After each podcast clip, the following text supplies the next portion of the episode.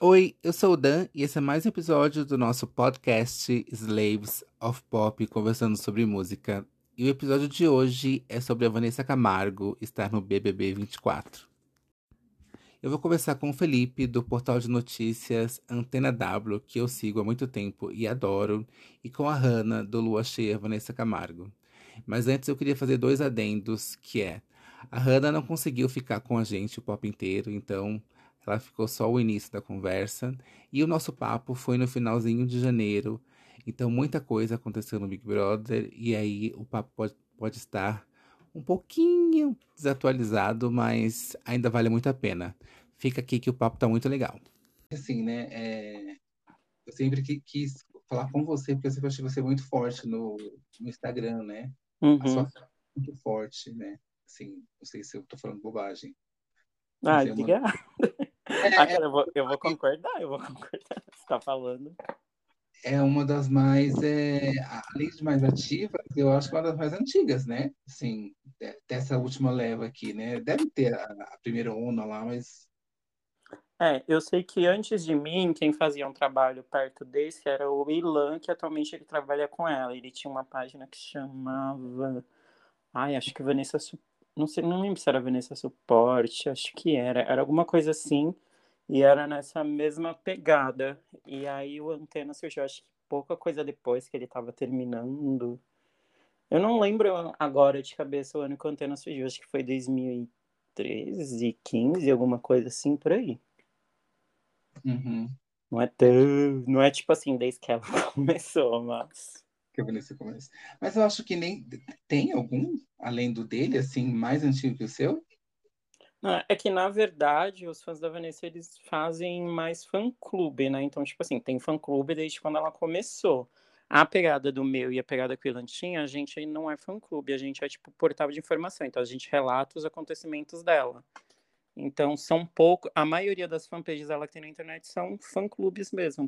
Portal de informação são, tipo, pouquíssimos, pouquíssimos. E um ou outro que aparece, eles engajam quando ela tá, tipo, num hype em algum momento da carreira.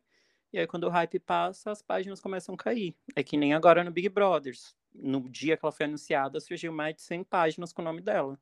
Mas a hora que ela saiu do Uhum. Big Brother, tipo, cai várias. Nenhuma se sustenta muito tempo. É isso que eu não gosto quando. Eu vou procurar fã- fã-clubes, é, principalmente no Twitter, né? Tem muito fã-clube abandonado lá, né? E é muito ruim, porque é, são pessoas que, que têm material para falar, né? E não conseguem. Sim, exatamente. Sim. E fora que, tipo assim, nessa leva que surgiu agora desse pessoal fazendo, por causa dela no Big Brother, tem muita página surgindo e comprando seguidores. Isso me deixa nervoso, porque, tipo assim, eu batalhei por cada seguidor que eu tenho do Uhum. Antena. Tanto que na conta da. A menor conta que a gente tem de seguidor é o Twitter, porque eu tive um pouco de. Ai, como é que é a palavra? Não é bem restrição, mas, tipo assim, eu demorei um pouco para querer levar o Antena pro Twitter, porque o Twitter é- ele é um espaço um pouco complicado, né, de lidar com as pessoas. E a forma de gerar conteúdo lá também às vezes é um pouco diferente. Lá você tem que estar mais disponível assim para para estar conversando com as pessoas. Eu não tenho muito paciência às vezes e nem tempo, principalmente. Aí eu demorei um pouco mais para entrar no Twitter, tanto que o tem quando o tempo de quando a Antena foi criado no Facebook, Instagram, que são o mesmo, para o Twitter, tipo, eu acho que são anos de diferença de uma dessas duas contas para do Twitter. Mas aí, se você tem o Twitter, você usa o Twitter, principalmente agora, né?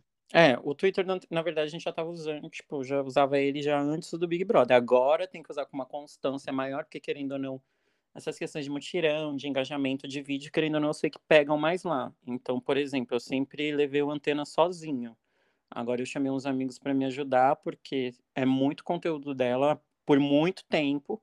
Então tem horas que eu não consigo. Então, tipo, tem horas que eu tô trabalhando, que eu não consigo assistir o programa, eu falo, gente, tem alguém disponível assistindo o programa? Me fala se acontecer alguma coisa. Então eu tive que Uhum. criar, tipo, uma rede de suporte para me ajudar a gerir o antena nesse tempo de Big Brother. É cansativo mesmo. É, eu, eu gravei um, um episódio com uma menina do. Ela tem um, um site de informações, né? um perfil de informações. Porque você estava falando isso, e eu sempre falei desde o começo do, do podcast, a gente está no quarto ano já, né? Uhum. Que eu acho que os, os, os perfis de fã-clube online são os novos fã-clubes, né? Sim, eu também vejo isso. É, e aí você falou, não são fã-clubes, são portais de informações, né? Eu, ah, é porque, tipo, é porque, tipo assim, trazendo lá da questão de fã-clube antigo, a fã-clube, e a Vanessa ainda tem, né? Ela mantém essas coisas de fã-clube, tanto ela quanto o pai dela, eles ainda trazem essas coisas de, tipo, fã-clube é, você tem que ter um presidente, um vice-presidente, aí eles cuidam de um grupo de fãs, que aí tem as ações e tudo. Então a equipe dela já umas vezes já ofereceu para o Antena virar fã-clube mesmo, só que aí você tem que, você tem que cuidar de pessoas e, ai, dá dor de cabeça, é muito trabalho, É. mas demanda, então não. É, deve ser um rolê cansativo. E aí você vai, você vai num show, você vai organizar, você vai. Né? Exatamente, exatamente. Aí, aí, tipo, tem, aí tem sorteio, ah, ela vai na televisão, vai ter camarim. Aí você tem que ir atrás dos membros do seu, do seu fã-clube, camarim não, plateia. Você tem que ir atrás dos membros do seu fã-clube e falar assim, ai, quem quer ir? Tem X vaga, manda o nome pra sorteio. Ai, não, gente, não tem paciência pra fazer essas coisas, não. É Ah, muito burocrático. É, realmente é muito burocrático mesmo. Cheguei atrasada, mas tô aqui. Então, eu só estava contando para o Felipe que é, uma, uma convidada minha falou que um, uma pessoa que trabalhava com ela no fã-clube, ele teve um, um burnout, assim, de tanto, de tanto tra- trabalhar de graça online, né? De alimentar a página. E aí estava falando que você não tem paciência é, em se tornar um fã-clube mesmo e tudo mais, porque dá muito trabalho, né? E você já virou esse, esse burnout aí? Ai, amiga, eu já tive uns momentos de surto, assim, já de tipo assim, ai, tchau, muita coisa me sobrecarregando. É que às vezes consome muito do tempo, entendeu? Então eu já fui, tipo assim, muito, muito focado em gerar conteúdo o tempo todo e ficar. E agora, tipo assim, eu era o tipo de página que saiu alguma coisa dela, eu tenho que ser a primeira página a postar, porque o engajamento tem que correr e vir pra mim, as pessoas têm que ver e vir. Então, tipo assim, anunciou, ela vai estar no show de alguém agora. Eu tenho que ser a primeira Uhum. página a correr atrás do banner desse evento e, e postar primeiro. Hoje em dia sai, eu falo assim, ai, daqui a pouco eu posto. Uhum. Eu replico de alguém, né? É, eu replico de alguém, é isso. E- igual, ela ganhou a- o sorteio ali da prova do Big Brother. Agora eu nem postei isso na página ali ainda. E vou postar só mais tarde, e é isso. E você, Hanna, quanto tempo você tem a página e do, do Lua Cheia, Vanessa? Vai fazer um ano, mês que vem. Ah, tá. E aí você posta sempre também? É, eu também posto tudo que, assim, tudo que é verdadeiro sobre a Vanessa, eu tô postando. Não posto nada de fake news, né? Porque a gente não pode também prejudicar o nosso trabalho, né? Porque fica chato. Sim. Tá, vamos começar então, gente. E, agradecer vocês por terem topado o convite. É, muito obrigado. É, eu espero que Imagina. vocês gostem de participar do podcast. É um podcast voltado a entrevistar fãs e saber da opinião do fãs, dos fãs em relação às, às coisas que aconteceram e acontecem na vida do artista, né? Ah, mas eu não sou Atuando. fã, eu sou hater.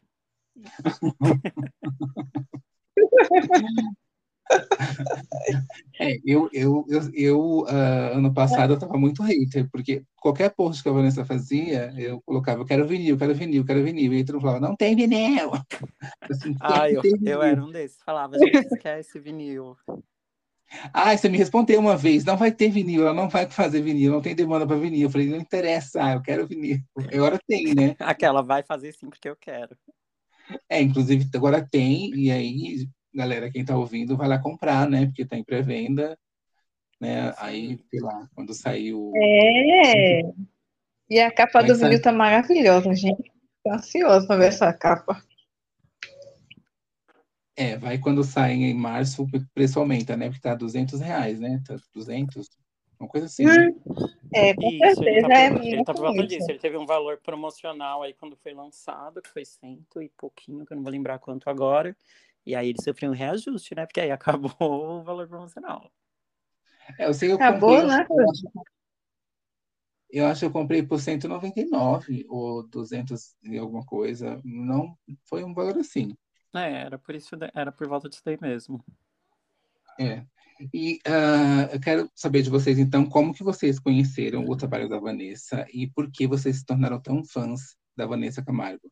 Começa aí pelo, pelo Felipe, aí depois é para a Hannah. Tá, bom, vamos lá voltar aos primórdios dos anos dos dinossauros. Mentira. Mas, bom, resumindo, quando eu, eu acho que vou começar pelo quando eu conheci a Vanessa pessoalmente, que na verdade já foi, era, não vou lembrar o ano, mas ela estava ali um pouco iniciando o DNA, talvez, não lembro. Mas não foi uma coisa de atrás, foi bem por acaso. Eu estava na rua, ali pelos Cafreire, quem é daqui de São Paulo vai conhecer. E aí eu tava andando e a Vanessa, eu nunca tinha visto ela sem, tipo, sem maquiagem pessoalmente, nem maquiada pessoalmente. E aí eu passei na porta de uma loja, tava ela e duas pessoas da equipe dela. Eu passei, olhei de relance e falei assim, gente, parece alguém que eu conheço, eu não tô lembrando quem. Aí eu fiquei parado de longe olhando, aí eu, meu Deus, eu acho que é a Vanessa. Aí eu olhei, eu, ai, mas tava muito difícil de conhecer, porque ela tava sem maquiagem, eu nunca tinha visto ela assim, pessoalmente sem maquiagem. Aí eu olhei, olhei, olhei, eu falei assim, é a Vanessa. Aí eu fui lá, falei com ela, fui pedir pra tirar uma foto, é a minha primeira foto com a Vanessa, e eu não tenho a primeira foto com a Vanessa, eu vou explicar por quê. E aí eu fui pedir foto com ela, ela foi um amor de pessoa, me tratou super bem, ela nem me conhecia, mas foi um amor, como se já me conhecesse há muito tempo. E aí, eu, na época, eu tinha um celular horrível, horrível, horrível, horrível. E aí eu pedi para tirar foto com ela, ela fez a foto, super feliz, agradeci, fui embora. Aí era na época que meu celular tinha cartão de memória, uma coisa bem precária, gente, bem uhum. antiga. E aí o que aconteceu? Esse cartão de memória simplesmente corrompeu a minha foto com a Vanessa. Então, ou seja, eu não tenho a minha primeira foto com a Vanessa. E aí eu tentei de várias formas conseguir recuperar essa foto, mandei para vários amigos que eram fotógrafos para ver se tinha como recuperar, descorromper essa foto. Resumindo, não teve como salvar essa foto. Minha primeira foto com a Vanessa eu não tenho. Então, minha segunda foto com a, minha segunda foto com a Vanessa, querendo ou não vir a primeira para substituir essa, a Vanessa já estava ruiva, lá no ápice do, da DNA Tour. Então, a minha primeira mesmo eu não tenho. E sobre o, quando eu comecei a ser fã dela, na verdade, quando eu era criança, eu sempre acompanhava Sandy Júnior, Vanessa Camargo e Xuxa, que é o que todo mundo acompanhava quando era criança, né? Uhum. E aí, é, eu sempre acompanhava ela mais por tabela, digamos assim. Ela foi um dos meus primeiros CDs originais que eu ganhei quando era criança. E aí, passado isso daí, eu sempre fui uma pessoa que depois migrou para as telenovelas mexicanas. Aí eu comecei a viver esse mundinho e abandonei artistas nacionais. Virei ai, fãzinho de artistas de fora. Virou e aí, nesse meio... Oi? Virou fã do Thalia. Não, do RBD. é, gastou uma grana agora, né? Eu amo demais. e aí, depois, eu sempre fui acompanhando ela por tabela, assim, o que ia acontecendo. Eu dava uma olhadinha ali, uma olhadinha aqui. Quando uma música frava bolha, aí eu dava uma escutadinha. E aí eu fui me aproximar mesmo dela quando ela veio com esse boom aí do DNA, que aí ela começou, né, chegar, furar a bolha e chegar nas manas. E aí eu comecei a conhecer mais o, esse trabalho atual dela. Aí meu amigo me chamou no show dela, me levou na gravação de DVD dela, e aí eu me encantei totalmente, tipo, pra, porque ela é uma puta de uma artista de uma performance em cima do palco. Eu falei assim, gente, não acredito que tem uma mulher que, nacional que entrega um trabalho internacional. Eu fiquei, tipo assim, muito de cara. E aí, nesse momento, eu peguei, tipo, eu me encantei pela Vanessa. Eu falei assim, não, agora é grudado nela 24 horas. E hoje em dia ela me aguenta todos esses anos, coitada dela. E como que você teve a ideia de montar o, o Antena W? De criar? Então, então, ele foi porque eu, na verdade, eu ganhava unfollows na minha página. As pessoas me deixavam de seguir, porque quando eu comecei a ser fã da Vanessa, eu postava muita coisa no meu perfil pessoal. E, obviamente, seus amigos nem sempre vão gostar das mesmas coisas que você. Uhum. Então, eu postava muita coisa da Vanessa no meu perfil pessoal. Parecia que meu perfil pessoal era um perfil de fã-clube. Até eu mesmo olhava às vezes e falava assim, meu Deus, só da Vanessa no meu perfil nem parece que é meu. E aí teve um dia que eu fui na gravação do Altas Horas, isso foi. Não lembro que ano. E aí eu fui na gravação do Altas Horas, eu acho que foi 2015, que ela tava com cabelo curtinho loiro. E aí, nesse dia que eu fui na Altas Horas, eu queria muito ter um lugar para postar as fotos e os vídeos, porque eu ia na gravação, então eu queria comentar sobre a gravação que eu assisti. Que era a minha primeira gravação dela na Globo, que eu ia ver na época. E aí eu tava muito feliz, eu falei assim, ah, isso aqui não, não dá pra postar na minha página, tipo, meus amigos não querem saber, tipo, que eu vou estar lá no Altas Horas na Vanessa, eles não querem saber o que ela vai fazer lá. E aí eu falei assim, acho que eu vou fazer uma página e vou soltar as coisas lá. Aí eu falei assim, tá bom, vou fazer uma página. Que nome que eu vou dar para essa página? E aí eu fui olhar as coisas na internet. Querendo ou não, quando você vai fazer uma página, tem muitos nomes genéricos.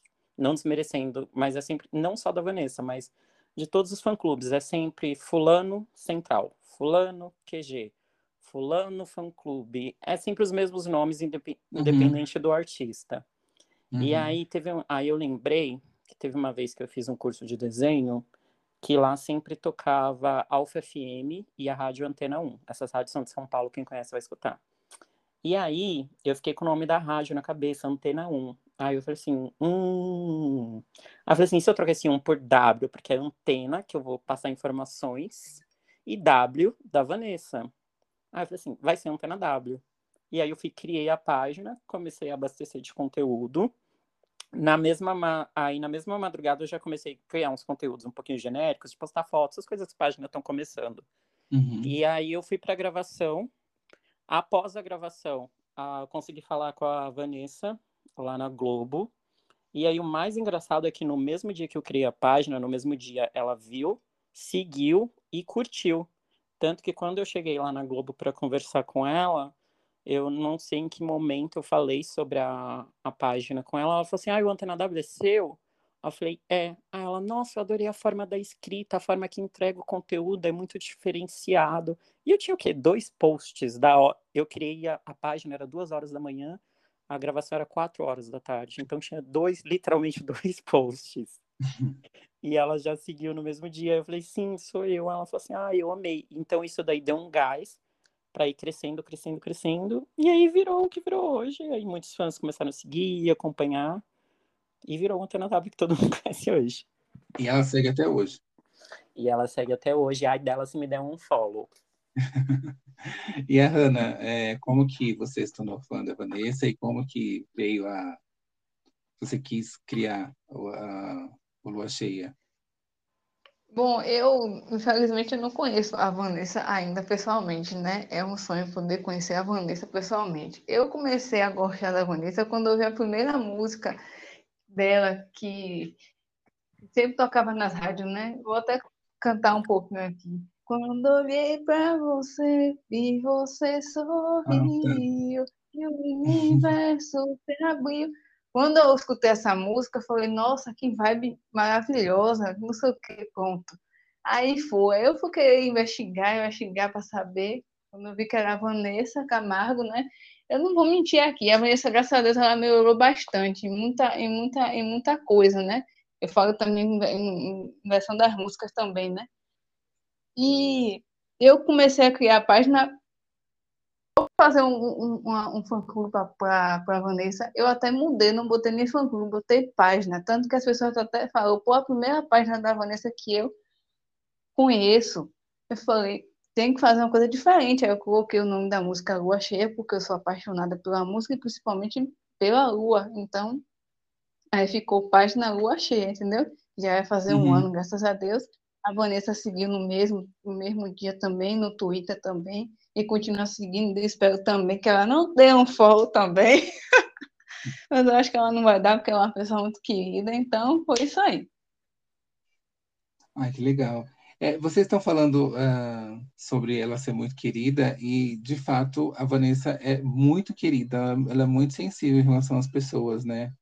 E aí a gente tá, hoje eu estava assistindo é, o resumo do que aconteceu ontem do Big Brother e ela tá muito. Uh, ela tá um pouco por cima, assim, né? Não tá se aprofundando muito. Né? Ontem ela falou do menino lá, né? Do Davi. Uhum. Tá castigando a Vanessa porque ela está insistindo em votar nele, né? Isso pode prejudicar um pouco é. ela, né? É o que, é que as pessoas estão falando, né? Ela pode ser cancelada, ah, gente, mas desculpa, eu acho eu sou que totalmente não. Davi fora. Me cancelem, eu sou totalmente Davi fora. Mas é, mas é, é porque se o, da, o Davi sair, aí a narrativa do, dos meninos vão, vão ficar. É, faz sentido, vai ficar maior, e aí eles vão se cagar mais, e aí vai ter mais, mais situações ruins, né? Pra é. gente poder bater embate, né? Sei, seria isso a linha de pensamento? Ah, é que o povo quer ver as coisas pegar fogo, né, gente? Então, querendo ou não, ele tá fazendo o programa agora ficar interessante, por isso o povo também não quer que ele saia. É. E ele falou uma coisa Então- também que deu a entender que foi homofóbico, né? Que ele falou assim: ah, eu sou homem, eu não sou viado, meu pai me fez homem. Então, isso prejudicou um pouco ele, né? Esse Davi aí, né? Mas o povo tá tão fanático com esse Davi que estão achando que já tá dando um prêmio para ele, né? É, ontem, é, ontem na madrugada ele se desculpou, né? O rapaz foi falar com ele lá, explicou a situação, ele se desculpou. Mas o que eu queria é, perguntar para vocês é o quanto, é, no decorrer da história da Vanessa, né, ela foi colocada em outros lugares, né, em relação a isso, né? Ela ser uma pessoa doce, sensível, é, e afins, né? Principalmente na, na, naquela rivalidade ridícula que tinha com a Sandy e, e, e recentemente na questão da briga da família deles, né? É, como que vocês veem isso assim? Que parece que a mídia quer criar uma pessoa que não é, né? Vocês sentem isso? Na verdade, é, como eu trabalho com comunicação, a mídia eles querem fazer com a Vanessa o que vende. Querendo ou não, não só agora, mas como sempre, a Vanessa cantora, isso não só com a Vanessa, como vários cantores, ela não vende. Não vende nota, não vende cliques. Então, é mais interessante criar uma polêmica, às vezes verdadeira, às vezes não, em cima dela, porque é algo que vai gerar mais, então, mais engajamento. Então, no Big Brother, por exemplo, tem vários discursos dela super positivos, várias falas dela super coesas, que você não está vendo a mídia reper repercutindo. Então, por exemplo, você está vendo a mídia repercutindo o quê? Ai, ela está muito próxima do Rodriguinho. Ai, ela está se Uhum. queimando. Só que, tipo assim, gente, quem tá vindo de fora somos nós. Ela não tem a mesma visão que a gente tem lá dentro. Então, querendo ou não, acho que não só pra gente que é fã, como a Vanessa também, a gente já tá meio, pelo menos na minha visão, meio que acostumado a ver ela sendo criticada na rede sempre o tempo todo, porque é o que vende. Então, eles não vão elogiar a Vanessa porque isso não é vendável, isso não gera o engajamento que eles buscam. Então, sempre gerar essas picuinhas, ir atrás das brigas de família e os problemas pessoais dela, sempre vai ser o foco, infelizmente. Sim. E tem uma coisa muito interessante que, que eles fizeram, pelo menos comigo, né?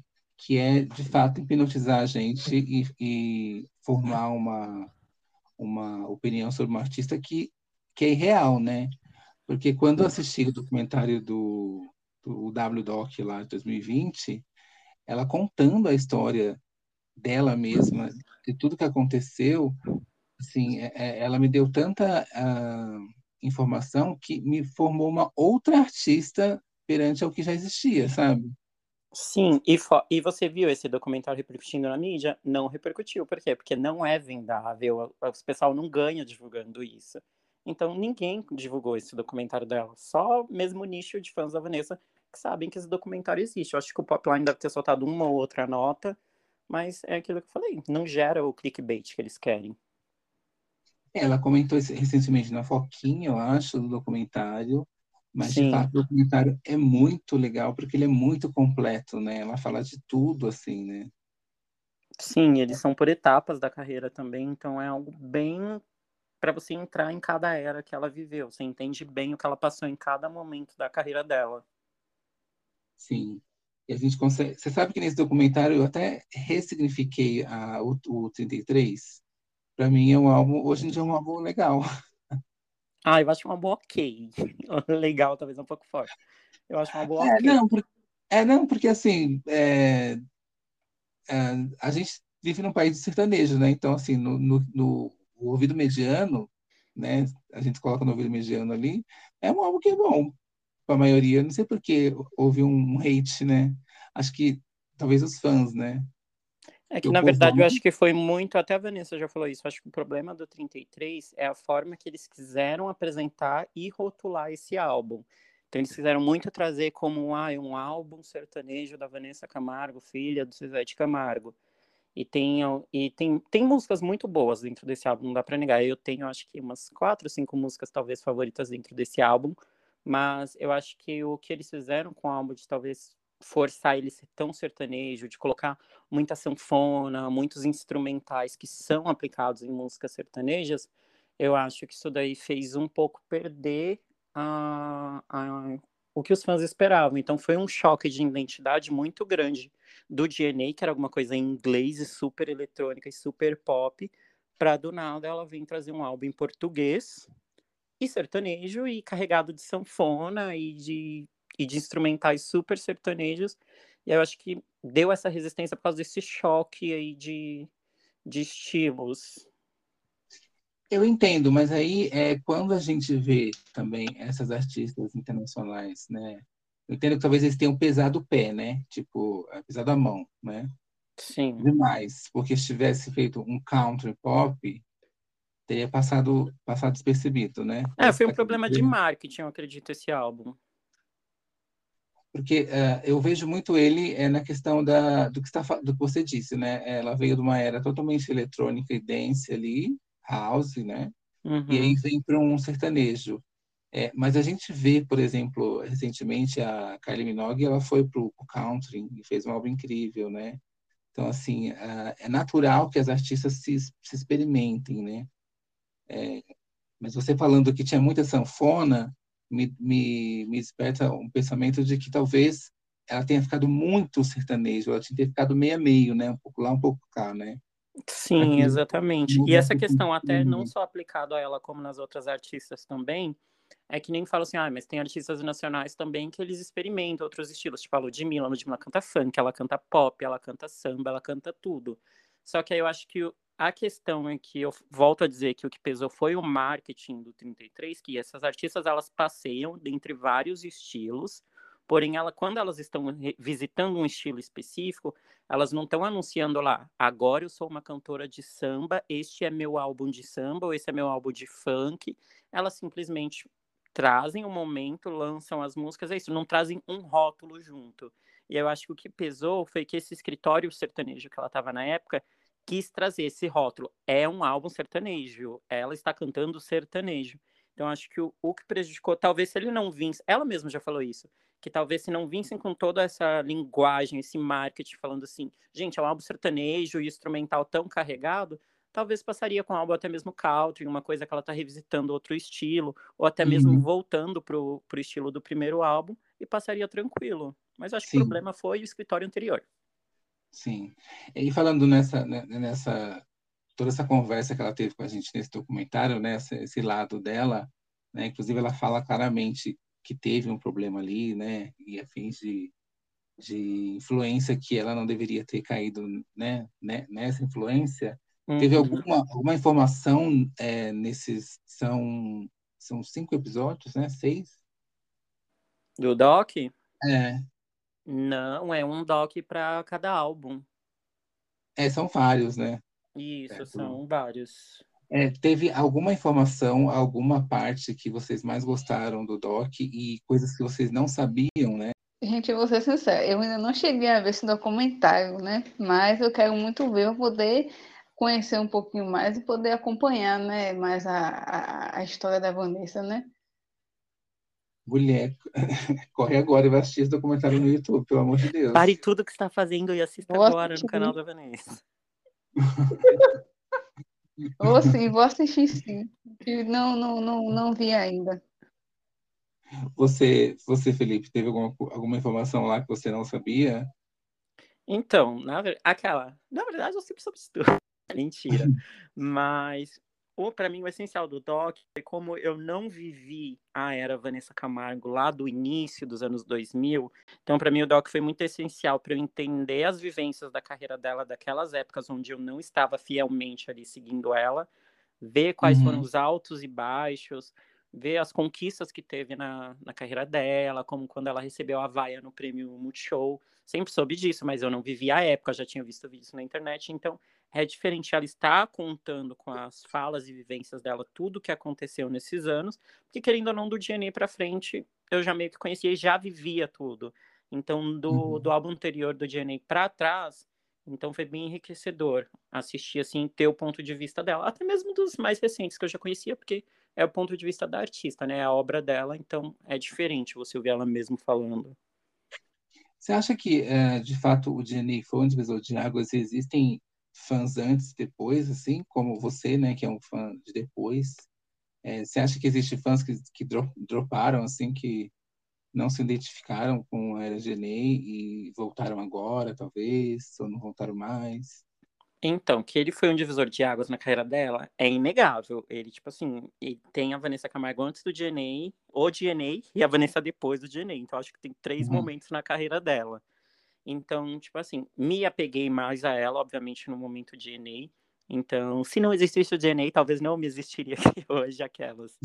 Mas sim, não dá para negar que ele trouxe uma gama de fãs muito grande para Vanessa. Então, ele trouxe esse público LGBT para a carreira dela que tinha alguns que abraçavam a carreira dela há anos, porque ela trazia né, aquele trabalho mais diferente. Ela, ela era uma das cantoras pop do Brasil que vem desde lá do início, junto com a Kelly Key, junto com a Sandy Júnior e outros artistas.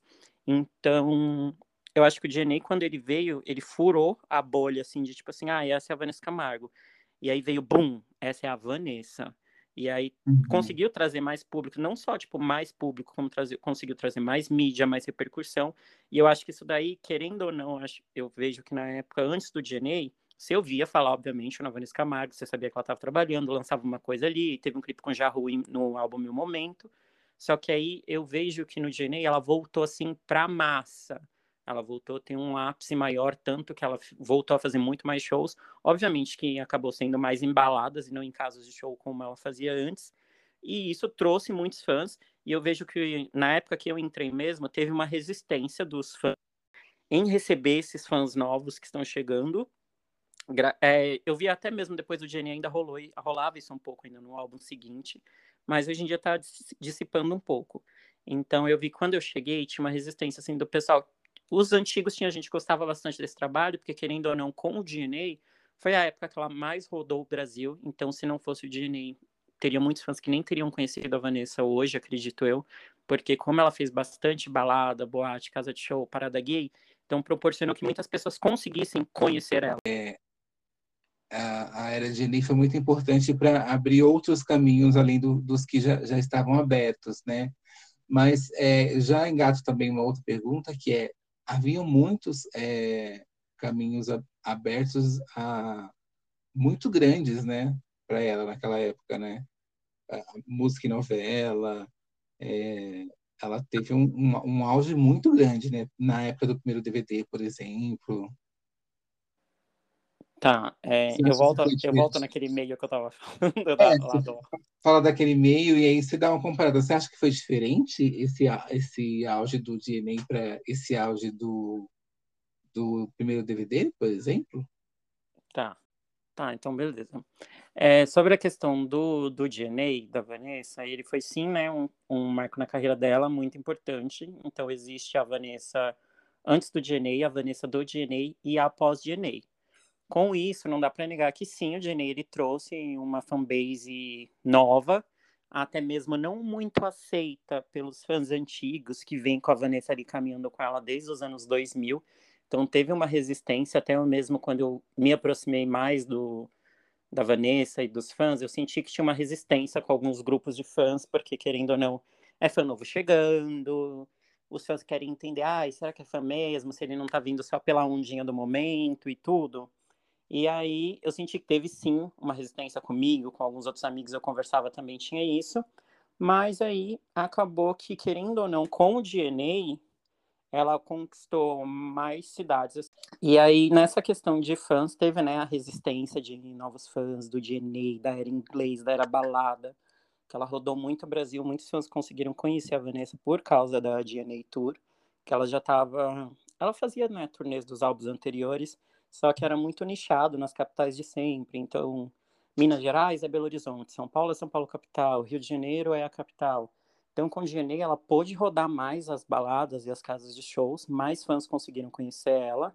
E aí eu sinto que depois que o DNA ele passou, que aí veio esse choque, né, do, do 33, os fãs lá antigos da Vanessa Romântica e tudo, acho que eles sentiram de certa forma um pouco mais acolhidos novamente ali pela Vanessa e aí alguns fãs que vieram, né, junto com a era eletrônica pop da Vanessa, eles se sentiram meio, ué, o que, que ela tá fazendo? Não é isso que a gente estava esperando seguir com ela. Então, o 33, ele, eu vivi a era 33 intensamente, fui em vários shows, em vários eventos e ocasiões que ela, que ela fez, participou. É o meu álbum favorito? Não é meu álbum favorito, em hipótese alguma. Tenho ali quatro, cinco músicas favoritas dentro dele que eu tiraria alguns instrumentais para elas melhorarem.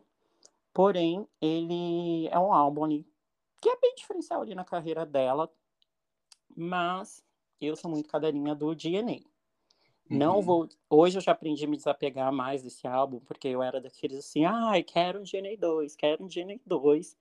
E hoje eu já entendi que, tipo, o DNA é um momento que aconteceu na carreira dela, que ficou lá com carinho e que ele não vai voltar. É a mesma coisa de quando ela viveu a Era W. Eu vejo a Era W como uma, um divisor ali também que a Vanessa teve ali, um momento que, nossa, ela foi tipo, ela trouxe o reggaeton pro Brasil, ela foi, nossa, tem músicas naquele álbum que são incríveis. Ela uhum. teve, ela teve um ápice ali, uma, uma explosãozinha ali também com com W, não tão quanto com o DNA, né? Porque o DNA ele furou a bolha e trouxe ela assim para grande massa. Trouxe não, né? Devolveu ela para grande massa. Porque a Vanessa lá no início dos anos 2000, quando ela começou, a Vanessa, ela era o bom também. Ela era tipo assim, meu Deus, música pop no Brasil. Quem? Vanessa Camargo, Sandy Júnior, aqui. Foi então... essa a segunda pergunta que eu te fiz. É, se a, a, como que a gente compara isso, né? É, da Era de Janeiro, porque sempre falam muito da Era de Janeiro como algo incrível. Eu tive essa, essa, essa, esse começo da carreira dela, que também foi muito importante, foi muito grande, né? Todo mundo sabia, né? É, quem era e, e tocava e tinha muitos shows, né?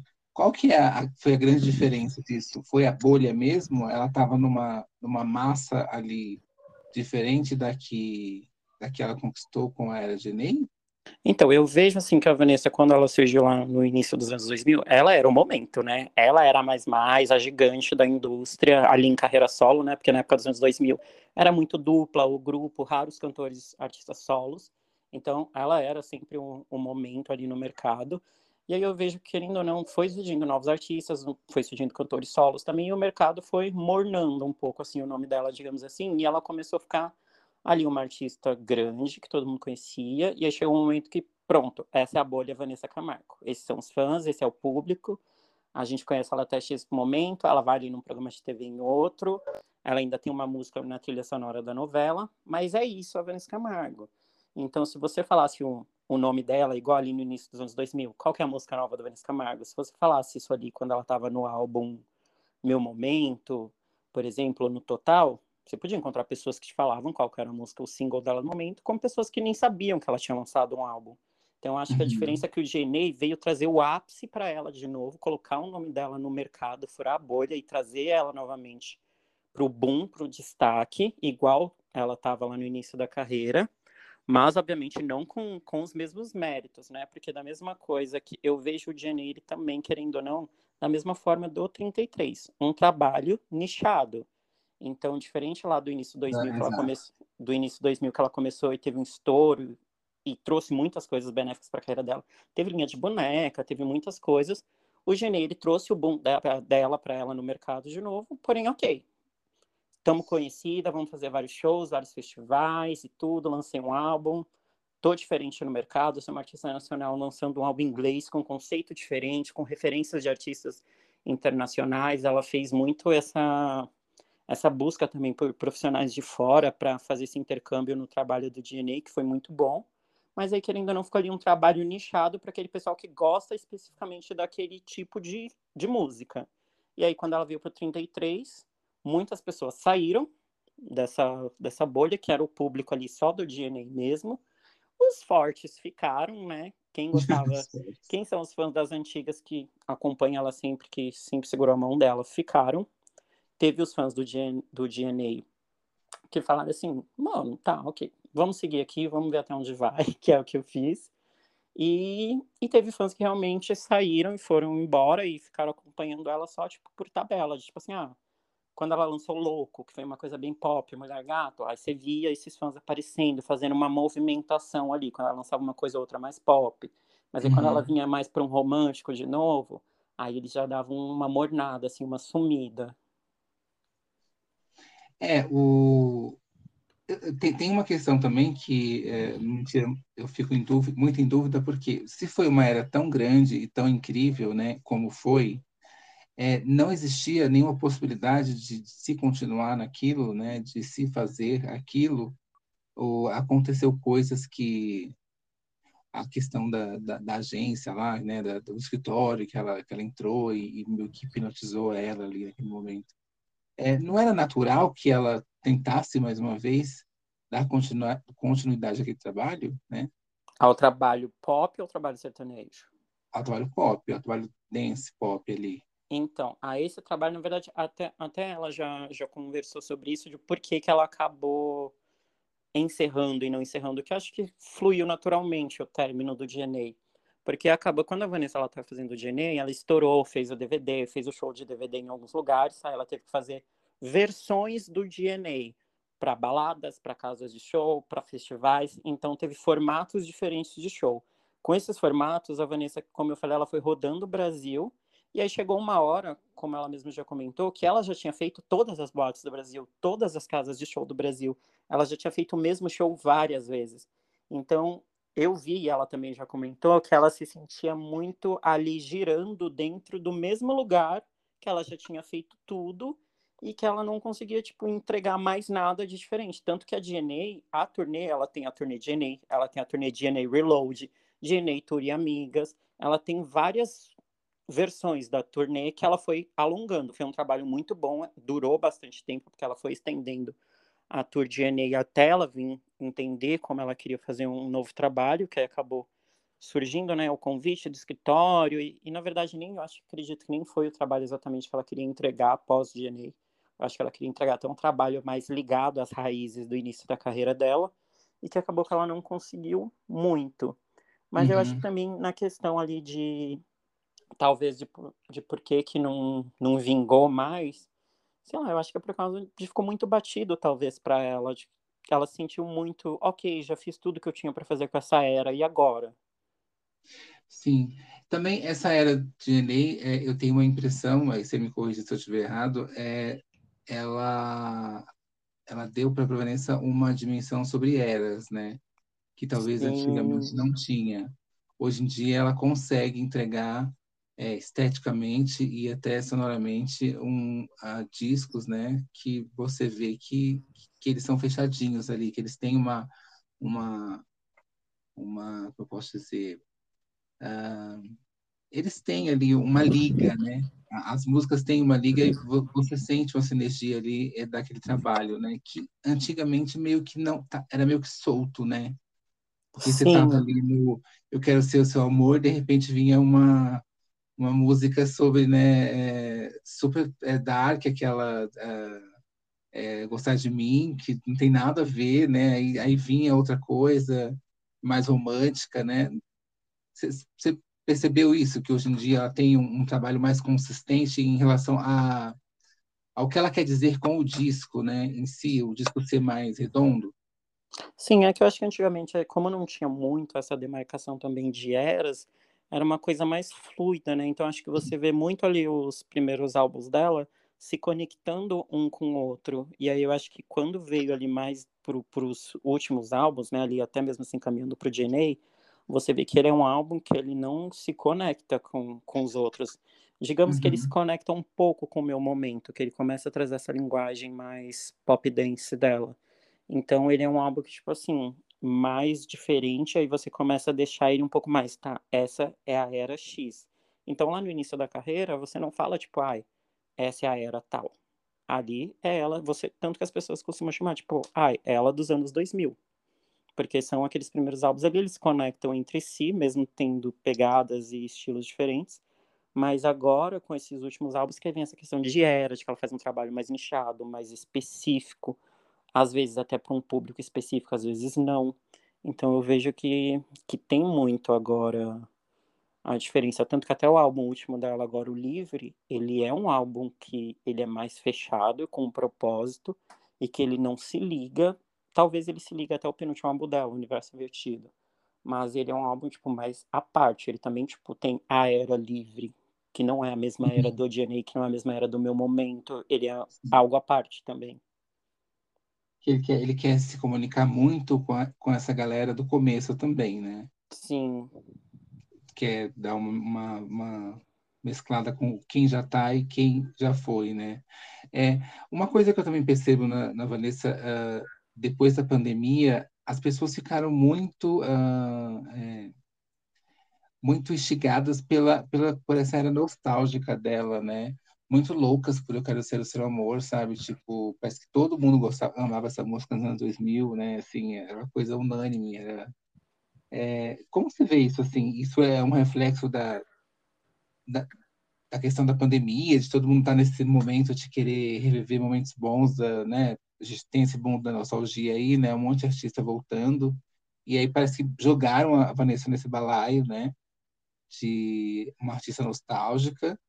Ao mesmo tempo que ela está com um trabalho inédito, e aí meio que fica fica estranho, ela, ela meio ela tá cantando livre e aí voltar para o seu, amor, tipo, vamos mandar para frente, né? Então, eu, eu vejo isso tudo muito como, como uma questão mercadológica, né? Uma questão de, tipo assim, ah, o que, que o mercado está trazendo agora? Então, na pandemia, querendo ou não, eu acho que veio, né, naturalmente, não sei de onde surgiu isso, mas veio essa história do, do, do comeback, né, de muitos artistas estarem voltando, do retrô, do tipo assim, ah, e trazer as coisas que eram uhum. antigas e que faziam a gente sentir bem lá atrás, e isso veio muito junto com a música, né? Então, esse sentimento de nostalgia, eu acho que veio muito da questão do mercado, né? A gente nota que vários artistas começaram a fazer esse mesmo movimento aí que ela estava fazendo nostálgico, e mesmo eles tendo outros trabalhos mais atuais.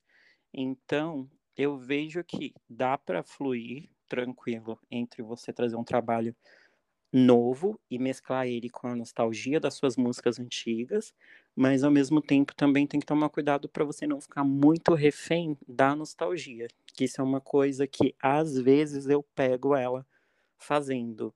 Então, por exemplo, assim que ela depois da pandemia ou antes? Não, antes da pandemia, eu acho, não lembro, foi antes ou depois. Ela estava trazendo alguns formatos de shows que ela tinha as músicas novas, mas que ao mesmo tempo, em alguns formatos, ela focava muito nas antigas. Então, óbvio que tem lugares que ela vai se apresentar que ela não pode trazer os singles novos que as pessoas não vão conhecer, que ela tem que trazer os antigos, que é o que a grande massa conhece. Mas aí, às vezes, eu vi ela muito refém de trazer só o antigo. Igual um problema muito grande que a gente tem com ela, que eu vejo que isso especificamente acontece muito com ela e não com os outros artistas, que é quando ela vai na TV. Sempre que ela vai na TV, ela canta. Se você jogar qualquer programa dela na televisão de, do ano passado, você vai ver que todos os programas têm ela cantando uma música antiga. Então, é. eu acho que ela fica muito refém dessa, desse movimento nostálgico e também disso, ah, e o público conhece as suas músicas antigas, então vamos, can vamos cantar as suas músicas antigas. Ok, que a emissora às vezes força, ó, a gente precisa que você, você tenha uma música nova, ok, você vai cantar sua música nova, mas você vai cantar três antigas porque é o que o, o público conhece de você. Só que eu vejo que tem artistas também que eles têm músicas antigas conhecidas e que eles falam: não, eu vou cantar as minhas músicas novas, vou cantar três novas e uma antiga. E se vocês quiserem, é isso. Eu vou me apresentar assim e esse é meu show. Porque se você não divulgar suas músicas novas, o público ele vai ficar refém das suas músicas antigas. Então tem pessoas ali, se você perguntar que viveu ela dos anos 2000, que não são fãs, mas que conheceram o trabalho dela, não vai saber que ela tá com um trabalho novo, que ela tá com um álbum novo. Esse público que tá acompanhando ela no Big Brother, igual ela tá no Big Brother, ela não mencionou uma vez que ela lançou um álbum novo. Pelo menos não que eu tenha visto. Ela menciona uma coisa ou outra, ela já cantou um trecho de uma música desse álbum. Então, o público ali que tá acompanhando ela não sabe o que, que ela tá lançando agora.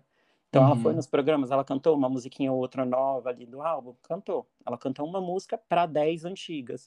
Então acho que fica muito refém disso e às vezes isso até me incomoda um pouco. Não só eu, como outros fãs também que eu já vi falando sobre isso. É, eu particularmente é, fiz essa pergunta por conta disso, porque ela já caminhou tanto, né? É, já tem tanta coisa, e aí fica refém do primeiro álbum, sabe? Porra, o primeiro álbum era adolescente, tipo, já passou. Faz muitos anos, é, é legal relembrar e tudo mais, mas se ficar só naquilo. É, Exatamente. Por exemplo, ela, ela, não é uma artista que está aposentada, né? Faria Exato. sentido que ela estivesse aposentada, né? Mas ela não está. Sim, por exemplo, você não vê na televisão a Anitta indo na televisão cantando Show das Poderosas. Gente, nem no show direito a Anitta canta mais Show das Poderosas, porque é uma música que foi importante para ela no início da carreira, é uma das, é a primeira dela e tudo, o lead single dela, mas que hoje em dia ela tem outras músicas, ela tem outro trabalho.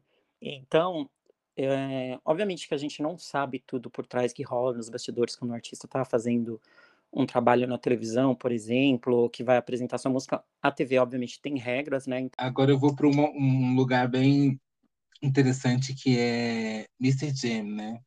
É, o quanto ele foi importante para esse comeback da Vanessa e não só comeback, mas é, ela ele dá as ferramentas para ela explorar outras coisas que ela queria se expressar, né? E como que, que acabou isso, né? Tipo assim, é, a gente sabe como que acabou, né? Foi um rompimento por conta da questão da Francine, é, mas eles tinham acabado de entregar um álbum incrível, que tinha muito potencial, que meio que também ela dropou o álbum, né? A minha impressão. Uhum.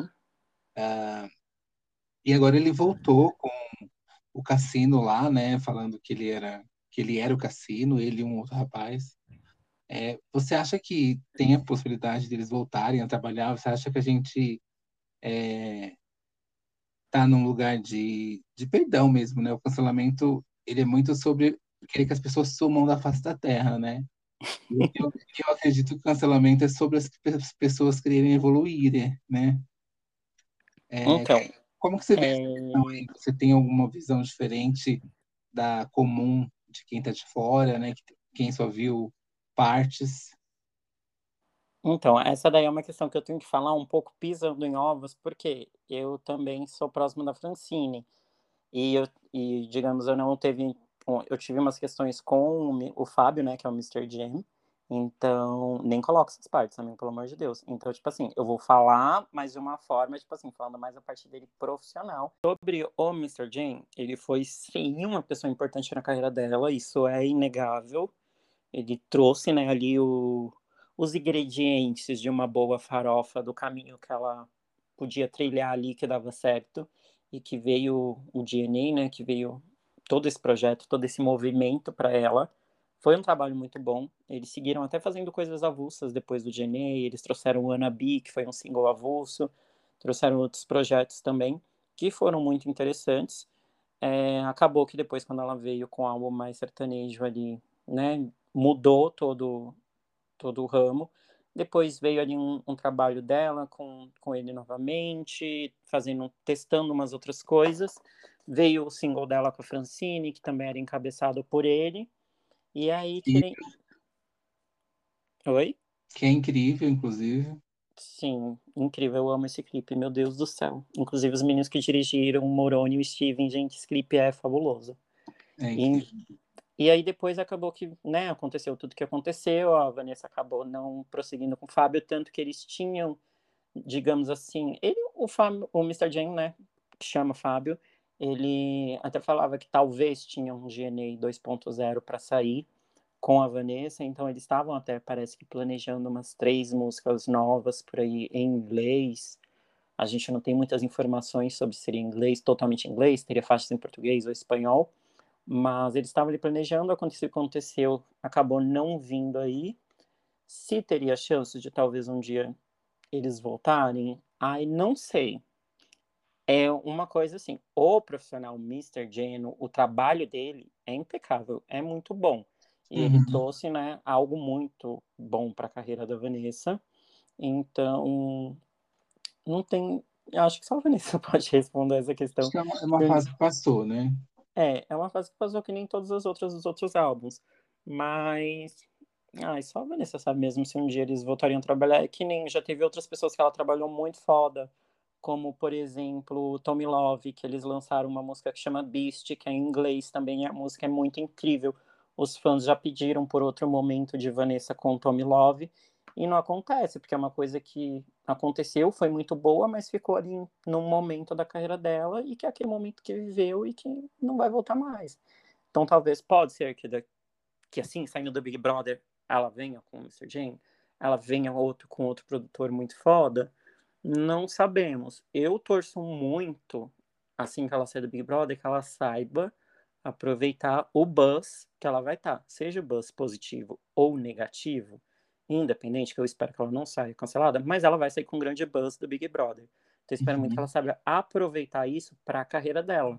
Porque, por exemplo, no show dos famosos, quando ela participou, acabou o show dos famosos e ela não aproveitou o buzz. O nome dela estava em alta, ela estava em destaque ali nas TVs dos brasileiros todo domingo, estava todo mundo voltando a falar de Vanessa Camargo. E aí ela simplesmente acabou o programa e não emendou já no trabalho novo.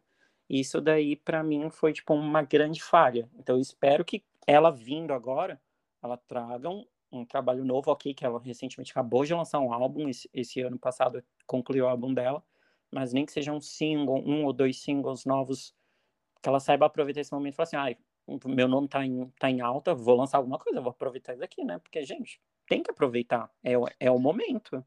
Sim, mas você não acha que isso também tem a ver com a, a questão da maturidade e do tempo de carreira mesmo, né? De, de haver ali um, uma certa resistência de, de voltar a trabalhar tanto, sim. É, pode ser também, até porque hoje em dia ela já é mãe, ela já é uma é. artista querendo ou não consagrada. Acho que muito do que os artistas atuais eles sonham e, e querem almejam, muitas dessas coisas ela já conseguiu, até muito mais disso.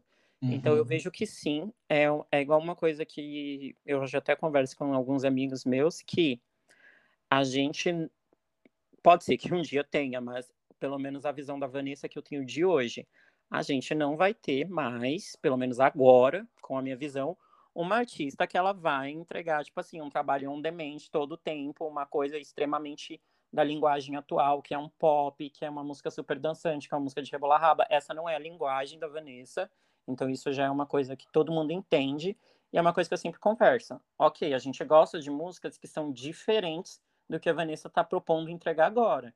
Então, o que eu faço? Por exemplo, eu gosto de uma Pablo Vittar. A Vanessa não vai me entregar uma coisa que a Pablo Vittar entrega, porque não é o estilo da Vanessa, não é a verdade da Vanessa, e não é o que ela busca, porque querendo ou não, uma música da Pablo Vittar é uma coisa mais dançante, é uma coisa mais para para estourar, ela tem uns singles que são mais para o mercado, que é tipo para bombar.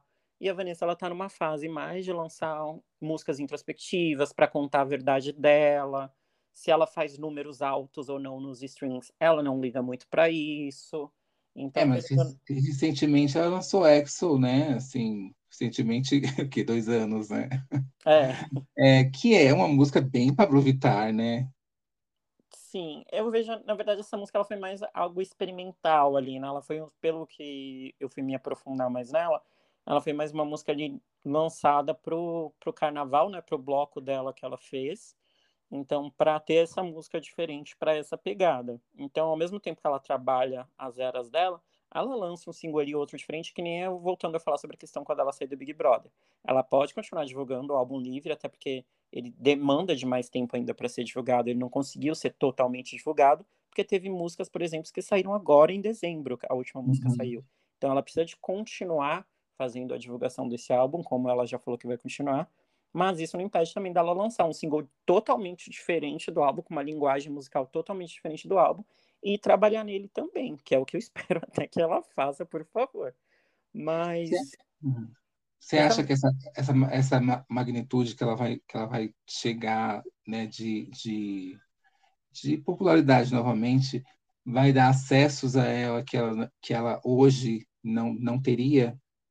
Né, acesso novamente, novos acessos diferentes, é, novas propostas, é, é, gente, né, gente nova chegando, gente nova querendo consumir, é, é então. consumir e, e, e, trabalhar com ela, né? Digo, não to tomar o lugar de quem está, porque é incrível, uhum. mas eu uhum. digo assim, novos produtores, é, novos letristas, é, gravadora, não sei se ela está com gravadora, está com gravadora? Não, ela está artista independente, independente né? agora estão querendo investir, você acha que vai, vai ter uma possibilidade assim de, de ter um, um novo é, ressurgimento? Apesar que eu nunca vi a Vanessa trabalhar tanto quanto ela trabalhou esse ano, né? Ano passado, né? Sim, ela trabalhou bastante. Então, eu acho que isso daí vai depender muito de dois fatores. O primeiro, como ela vai sair da casa? Super cancelada ou super aclamada? Porque quando uma pessoa sai super cancelada da casa, eu digo isso até pela Carol Conká, as pessoas e os profissionais ficam mais receosos de fazer algo com um certo artista. Então, uhum. sabe, vamos supor que a Vanessa sai super cancelada da casa. Ah, eu sou um produtor, eu sou um artista. Será que eu vou querer lançar um feat com uma pessoa que está um pouco queimada agora no mercado?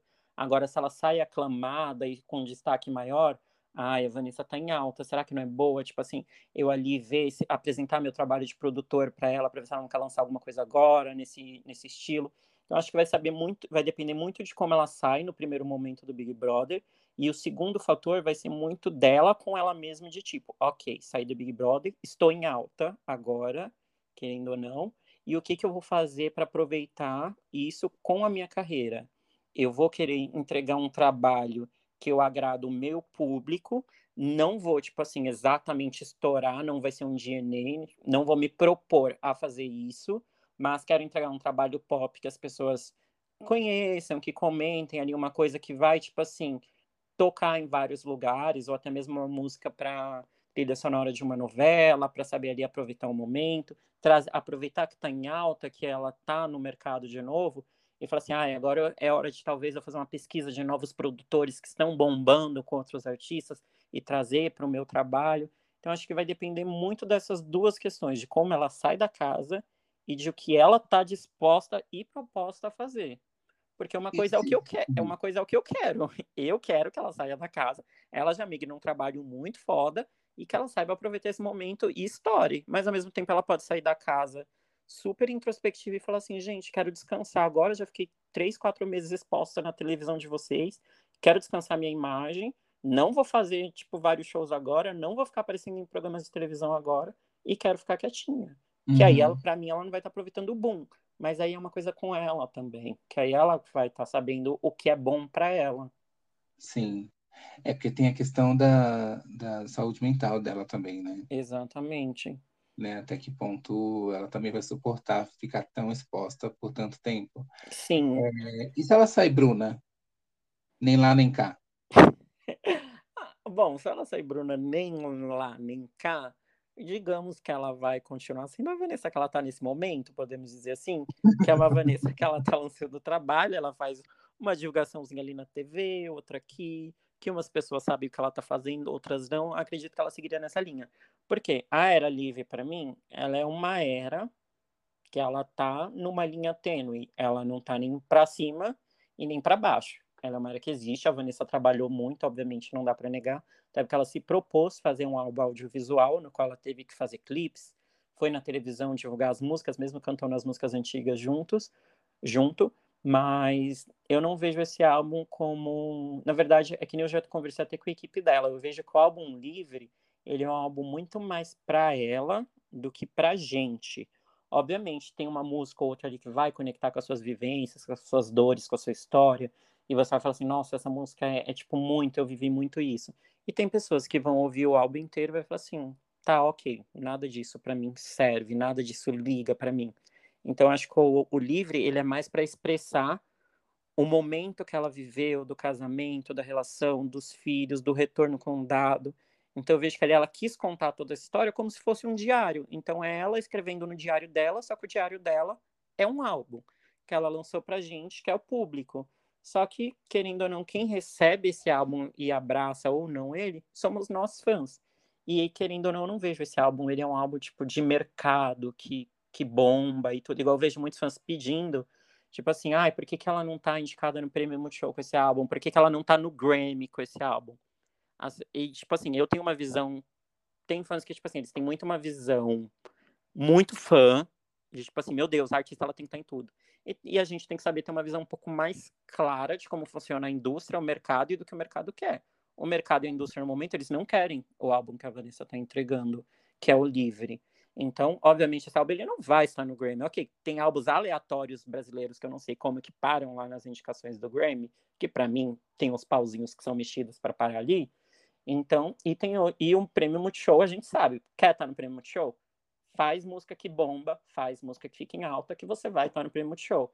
Você quer cantar a sua verdade e a sua verdade não vai ser uma música que vai estourar e que não vai furar a bolha, então você não, não vai estar com a gente. O mercado é assim, o mercado ele vai pegar o que está em alta. Então esse álbum, querendo ou não, ele não é um álbum que está super em alta, super estourado, e que querendo ou não, se você perguntar para muitas pessoas, você fala assim, ah, canta uma música do álbum Livre da Vanessa. Talvez a pessoa saiba cantar Livre, que é o mesmo nome do álbum, mas não vai saber cantar mais de uma, duas músicas, ou não vai saber cantar nenhuma música. Porque para mim é um álbum que ela fez mais para ela.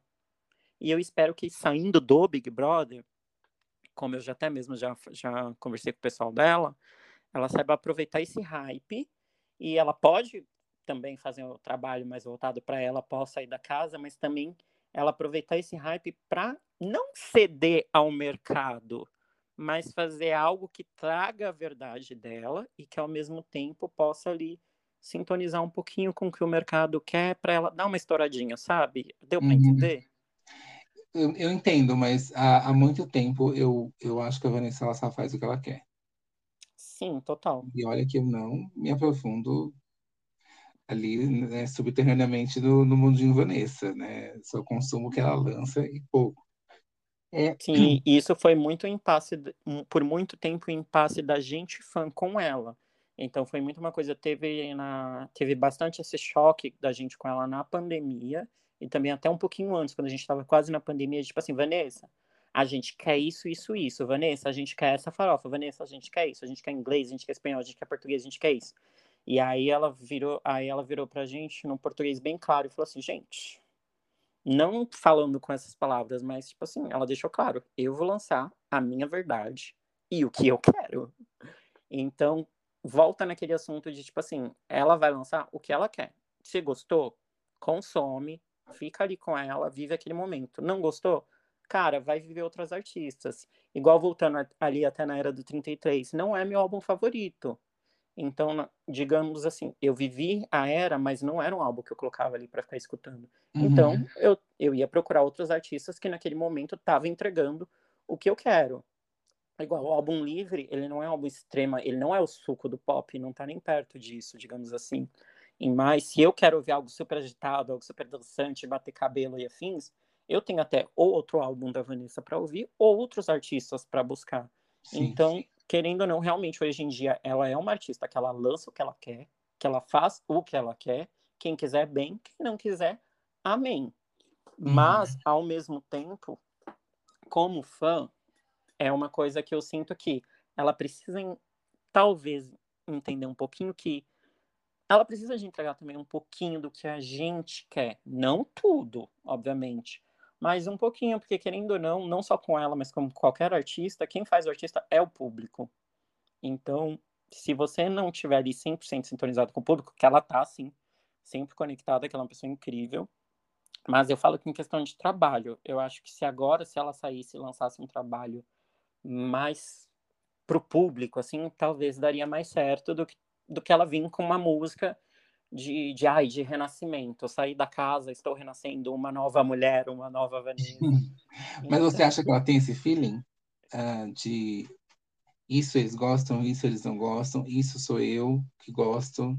Ela tem. O, o pior é que ela tem, e até mesmo pela, pela gente ter essa conexão tão próxima com ela, ela é bem aberta para ouvir tudo que a gente quer, tudo que a gente gosta e não gosta.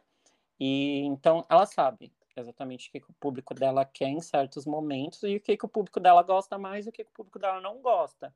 Só que aí, às vezes, querendo ou não, tá, acontece coisas na, na, na, vida pessoal do artista que ele não vai estar tá naquele momento igual, ah, quero uma farofa dela saindo do Big Brother. Mas talvez ela saia do Big Brother muito reclusa, muito traumatizada e fala assim, gente, eu não quero trabalhar. Eu vou uhum. ficar dentro de casa com a minha família, com os meus filhos. Eu preciso tirar um ano sabático e eu não vou cantar vocês aceitando é bem, vocês não aceitando, procura outro artista. Então, ela uhum. sabe, ela sabe muito o que o público dela gosta e não gosta, e querendo ou não, a gente também sabe quem é a Vanessa, o que ela vai entregar, a gente sabe o que ela pode, que ela pode muito, ela pode, tipo assim, se ela quiser voltar a ser a artista mais foda do país, se ela estiver disposta, ela consegue, porque a Vanessa, ela tem um naipe de uma artista internacional, então ela é muito foda, ela é uma baita performer, só que a gente sabe também que tem momentos que ela já está cansada da indústria, do mercado, porque para você ser essa artista hypada, você é muito sugada pela indústria. Então você tem que estar tá entregando música toda hora, você tem que entregar clipes muito caros, produ altas produções. E querendo ou não, ela já viveu tudo isso e ela está bem cansada de, de tudo isso.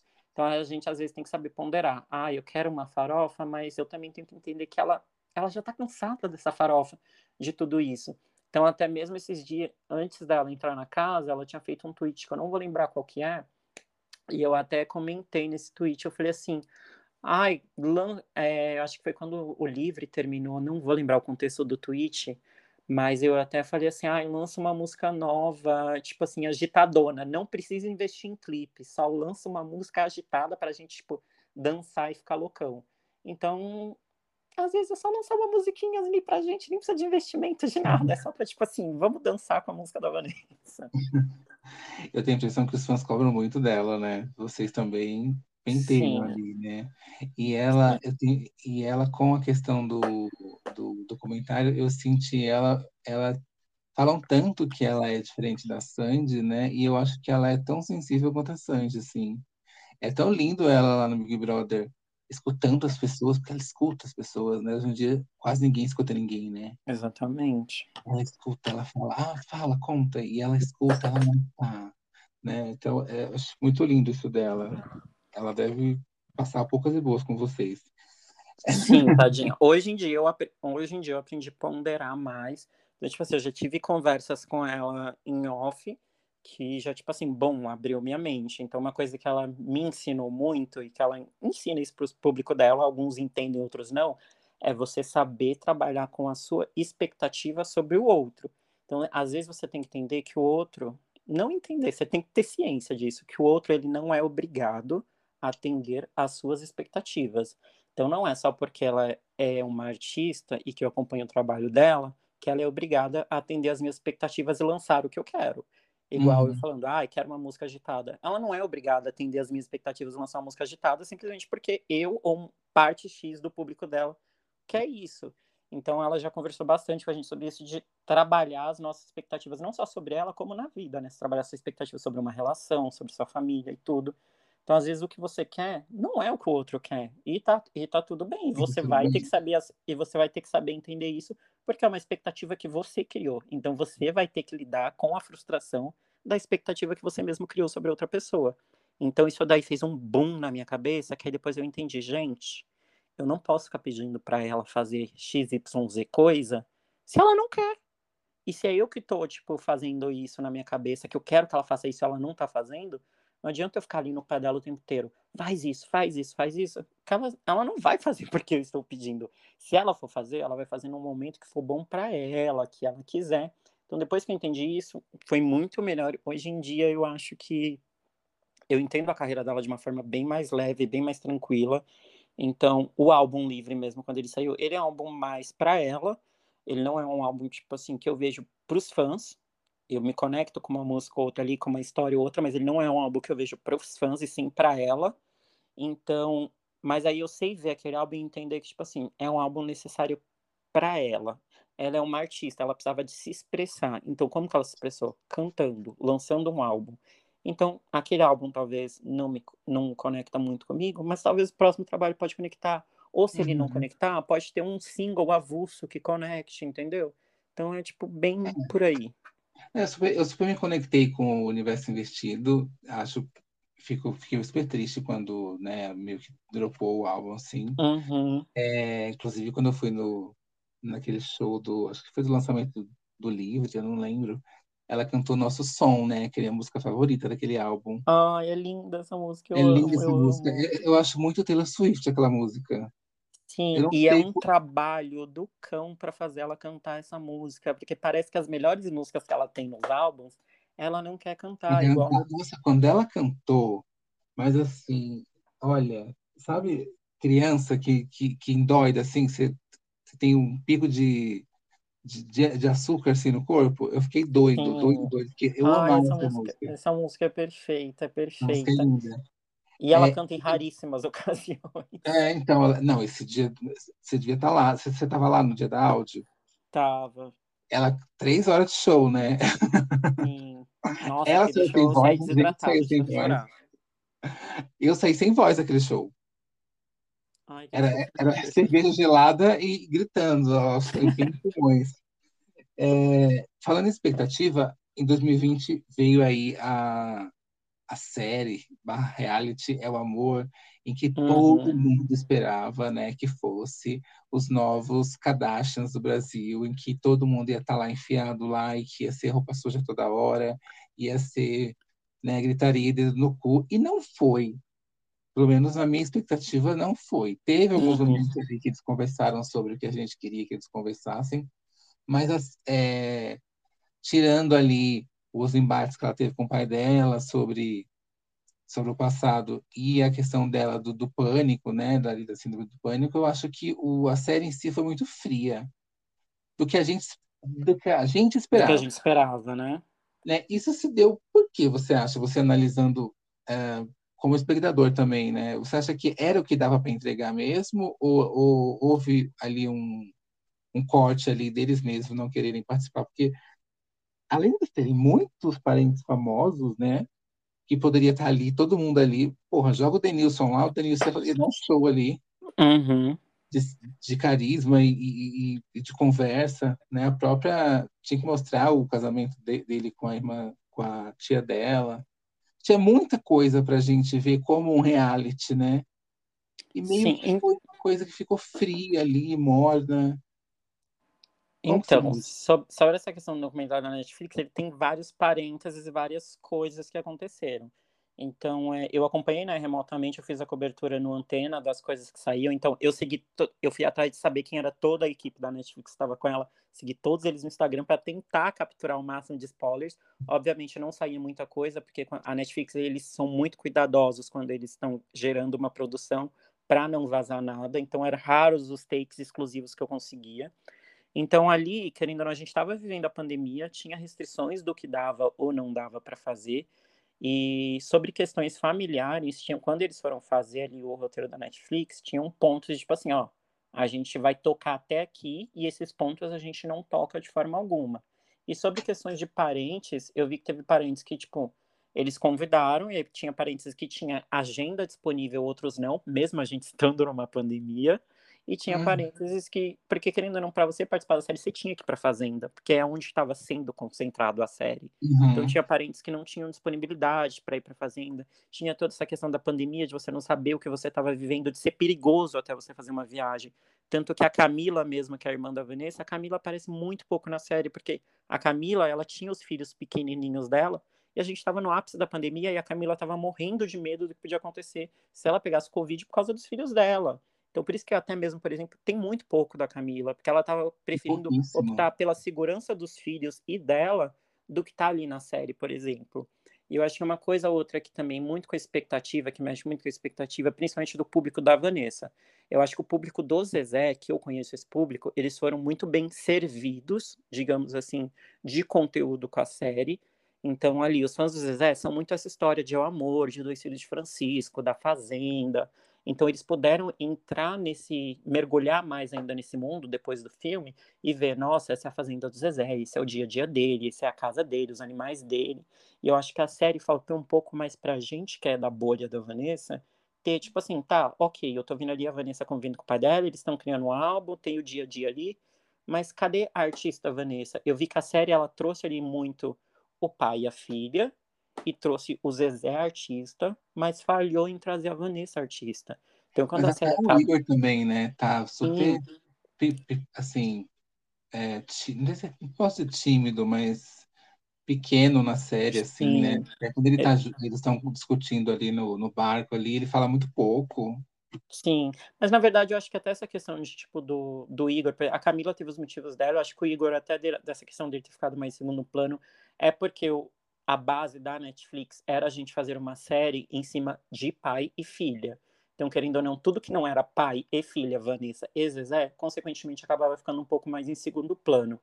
Mas aí, voltando nessa questão de que eu acho que ficou um pouco mais em dívida, foi essa questão de como a gente estava na pandemia, a Vanessa ela não estava trabalhando. Então, a gente não tinha muito o que a Netflix gerar da Vanessa ali. Então, tipo assim, eles geraram um álbum na Fazenda, mostrou o Zezé o dia a dia, como a Vanessa não estava trabalhando e a série foi. A gente tem pouquíssimos takes na casa da Vanessa, por exemplo, dela conversando com as meninas, de fazendo composição. A gente tem um take ali da Vanessa fazendo um photoshoot rapidinho. Então, aí, quando a uhum. pandemia começou a cessar, que eles já estavam ali quase finalizando o documentário, a gente tem uma cena do Zezé em bastidores de show dele, do irmão dele, e que aí você já fala, nossa, ali é o Zezé, artista em cima do palco. E a gente não tem isso da Vanessa, por quê? Não, não, não teve show da Vanessa naquela. Então, eu acho que talvez o documentário foi gravado numa época um pouco errônea. Então, para essa questão, né? da Vanessa. Então ela não estava ativa com o trabalho e a gente não teve muito essa visão da Vanessa artista. Para mim, ali é relatado a Vanessa filha. Ficou faltando um pouco a Vanessa artista.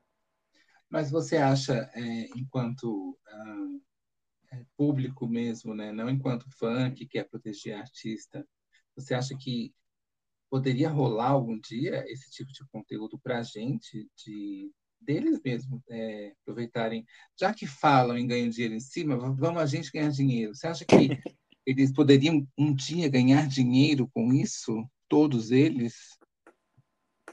Uhum. Ou você acha que eles perderiam muito com isso?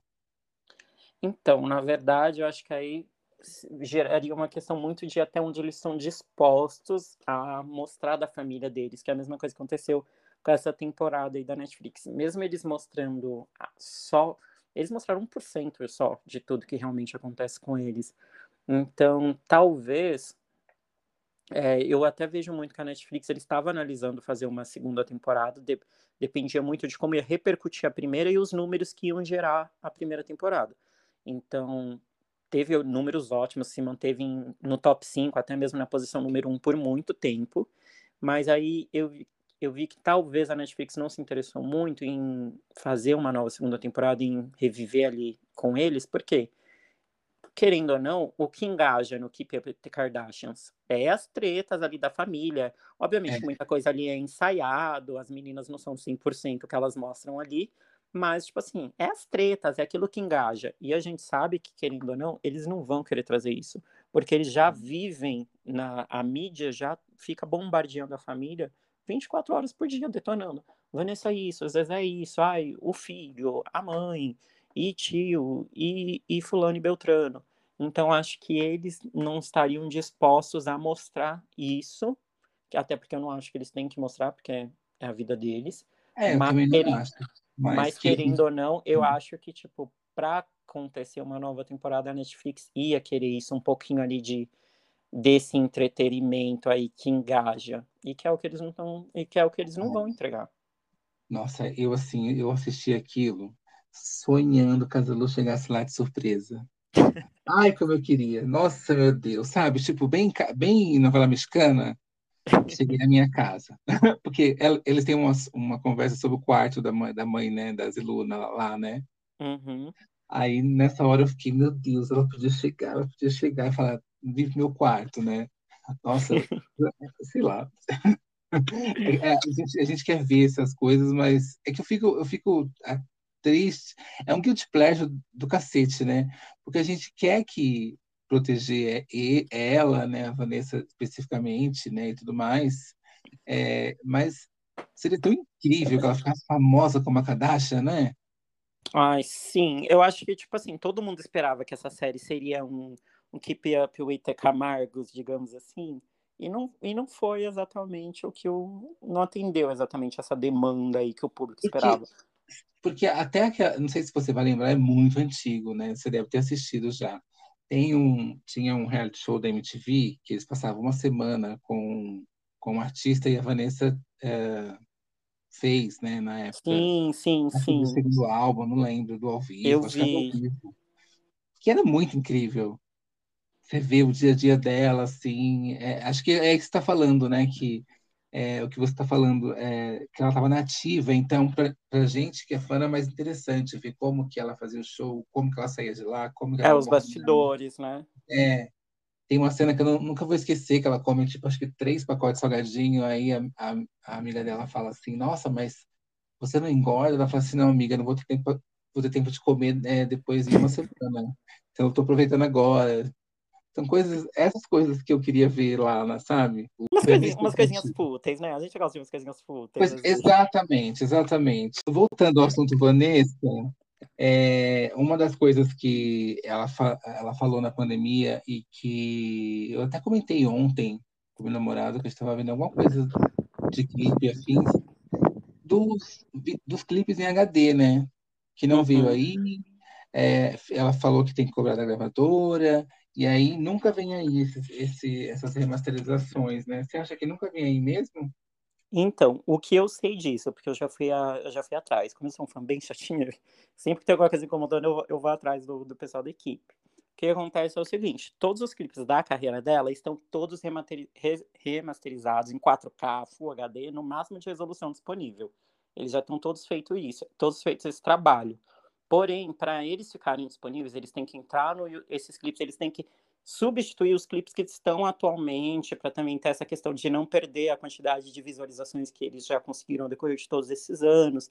E aí mexe com direitos autorais da, da gravadora, que, que era a Sony na época, né, que é a Sony BMG, tanto lá no início da carreira ela era BMG, aí fez essa fusão da BMG com a Sony, então tem toda essa questão de direitos autorais, tanto que se você for agora postar um vídeo dela com uma música, principalmente da época da Sony, que é o DNA, no seu Instagram, não dou dois minutos a Sony derruba esse seu vídeo, porque é muita questão de direitos autorais. Então já conversei com os meninos, a própria Vanessa e a equipe, eles têm essa grande dificuldade com os direitos autorais. Tanto que a Vanessa ela falou que ela queria regravar o, o fonograma dela para ela, tipo a Taylor Swift fez, para ela ter hum. domínio e direito das próprias músicas.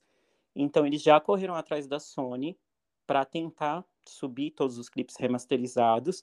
Porém, é aquilo. A, na visão da gravadora, ela não é um artista mais do nosso catálogo. Ela não é rentável para gente. Para que, que eu vou facilitar alguma coisa para ela? digamos, no português mais claro, é isso. Então, tipo Mas assim, isso custaria alguma coisa para eles? Porque se já está pronto os vídeos, as remasterizações, meu... se ela já bancou alguém para fazer isso, era, era, não era só eles fazer a então, Ao meu ver, eu acho que não, amigo. Pelo que eu entendi, eu acho que não custa nada para eles financeiramente. É mais eles darem uma autorização ali, digamos assim. E isso é a parte que eu sei. Eu não estou ali internamente acompanhando como funciona isso. Mas até o que chegou em mim é basicamente eles autorizarem mexer uns palitinhos ali em questões de direitos autorais para permitir que todo esse trâmite aconteça, porque eu acho que deve ser uma conexão ali de gravadora com o YouTube, alguma coisa bem internona mesmo para fazer uhum. esse movimento acontecer. E que aí, como ela não é mais da gravadora, eu acho que eles não devem, tipo, sentir, tipo, vontade. Para que, que eu vou fazer alguma coisa assim de graça, digamos assim, para uma uhum. pessoa que uhum. não é mais do meu catálogo, sabe? A Sony é bem problemática, né? É... Sim. E não só com a Vanessa, eu vejo que a Sony ela tem essa, esse movimento com vários artistas que saem do catálogo deles, de tipo assim, ah, você não é mais meu artista, então tô cagando para você. Se tiver problema com a sua fonografia, problema é seu. A gente vai te barrar de direitos autorais, você vai ter problema com as suas músicas. Mas e a gente não vai fazer nada para resolver. Até o Michael Jackson mesmo, né? Tem uns clipes do Michael Jackson que não tem é, remasterizado no, no YouTube, você fala, gente, o Michael Jackson, como assim? Exa exatamente. Gravador é uma coisa muito problemática. E eu vejo que até que por isso a Vanessa ela foi tentar fazer esse, esse, essa questão aí, esse passe na carreira dela de tentar de ser uma cantora independente, né? Porque depois que ela saiu da Sony, a Vanessa ela foi para Som Livre, né, com 33. Aí ela saiu da Som Livre, ela foi para o RPM, que digamos assim que é basicamente uma gravadora digita de músicas digitais. Uhum. E aí, nesse meio tempo, teve uma conversa ali, um movimento da Universal tentar pegar ela, só que aí, por cabeças de outras pessoas, que eu não vou mencionar, ela acabou, tipo, não indo para esse movimento de ir pra Universal, que meu sonho sempre foi ter a Vanessa na Universal. Nossa, Universal é mais, por, mais por uma questão de fã, né? Porque você sabe quando você tem um artista na Universal, a Universal investe. Então eles têm um marketing bom para fã, tem sempre ali uns produtinhos, tem umas coisas, tipo, é, boas. É. Só que aí eu é verdade. não ir, teve esse movimento dela não ir para a Universal, ela foi para a ONRPM, ela teve um investimento da ONRPM no início, que foi quando ela fez o clipe de Vou Lembrar, que foi um clipe caríssimo, que ela gravou no Palácio dos Cedros, no Ipiranga.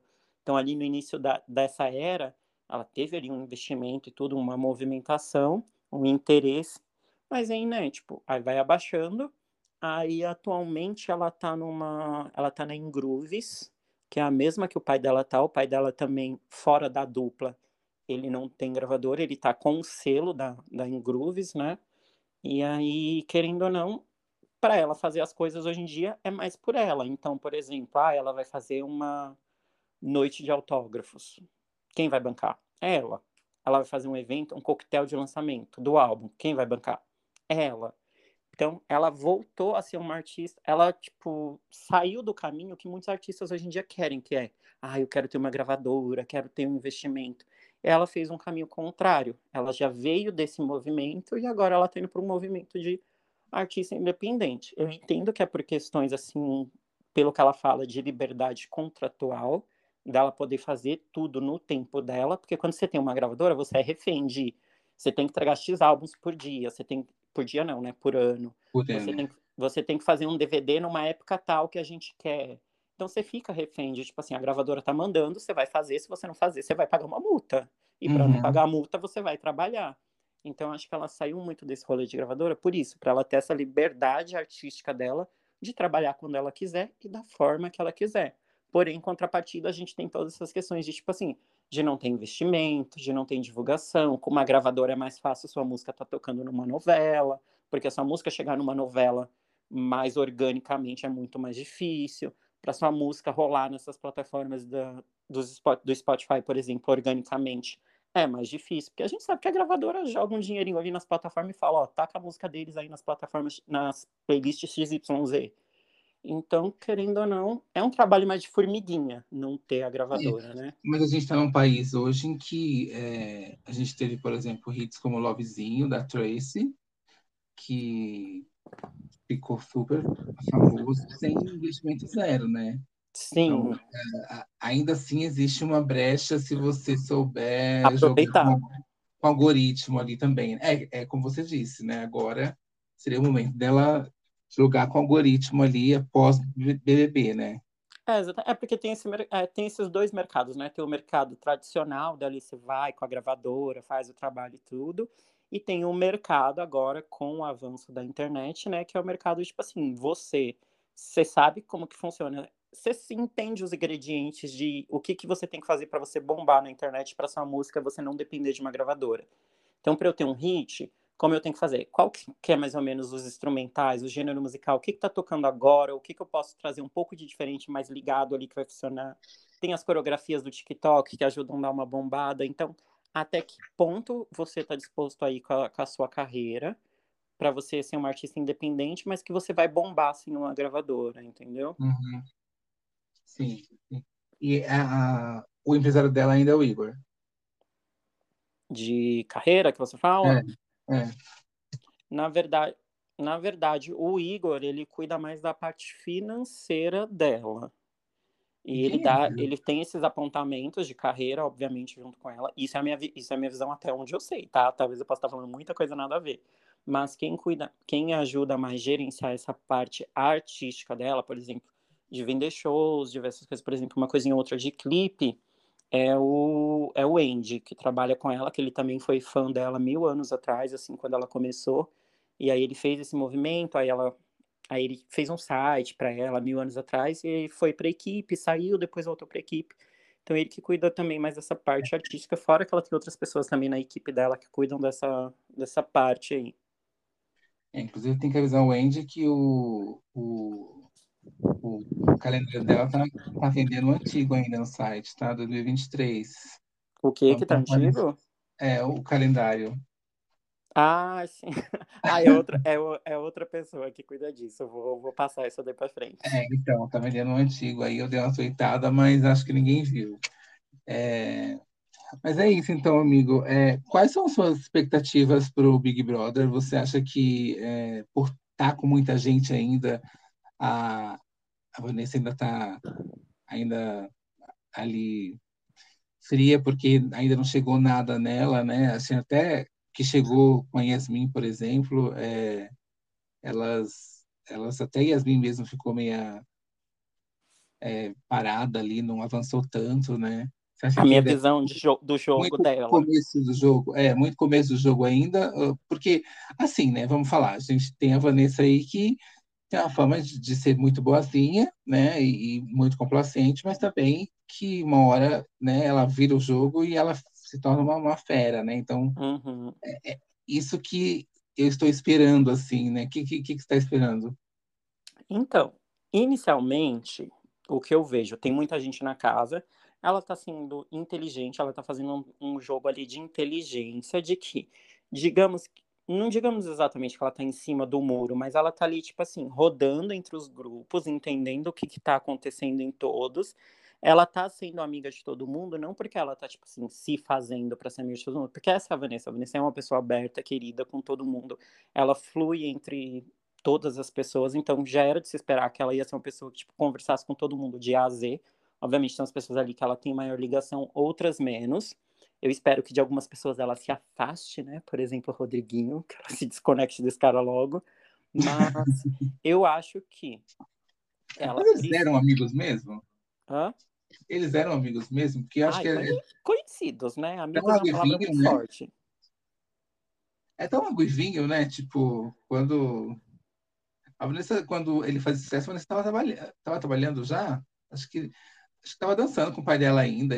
Acho que nem, nem encontrava com ele. Ah, eu, acho que, eu, acho que, tipo assim, artistas que se encontram nos bastidores do, dos eventos grandes da vida, sabe? Eu não vejo isso muito como uma amizade. Acho que é mais, tipo assim, são artistas que se conhecem, sabem um da existência do outro e volta e meia se encontravam.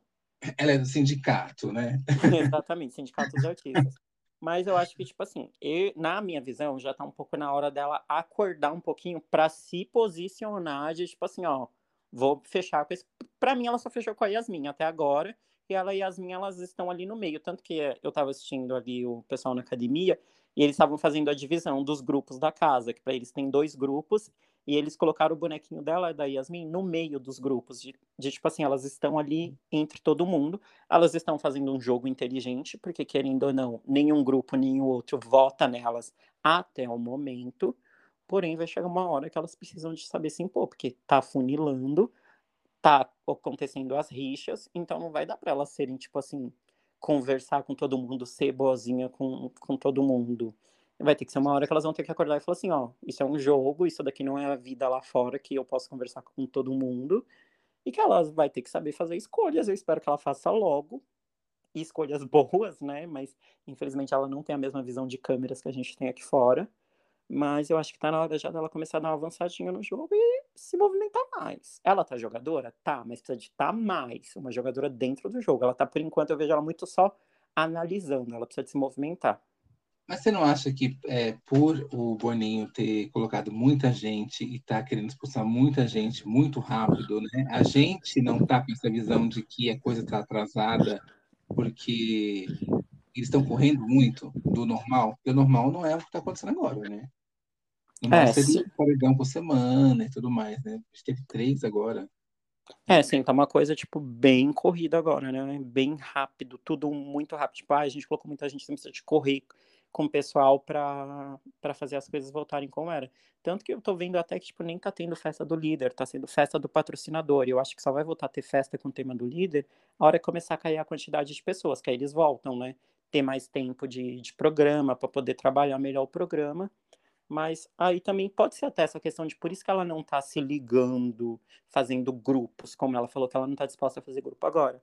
Porque ela não sabe ainda quem, tipo, quem vai ficar, quem não vai. Então pode ser que ela feche com um grupo que daqui uma semana todos eles sejam eliminados. E que eu acho natural também ela se apegar a alguém, né?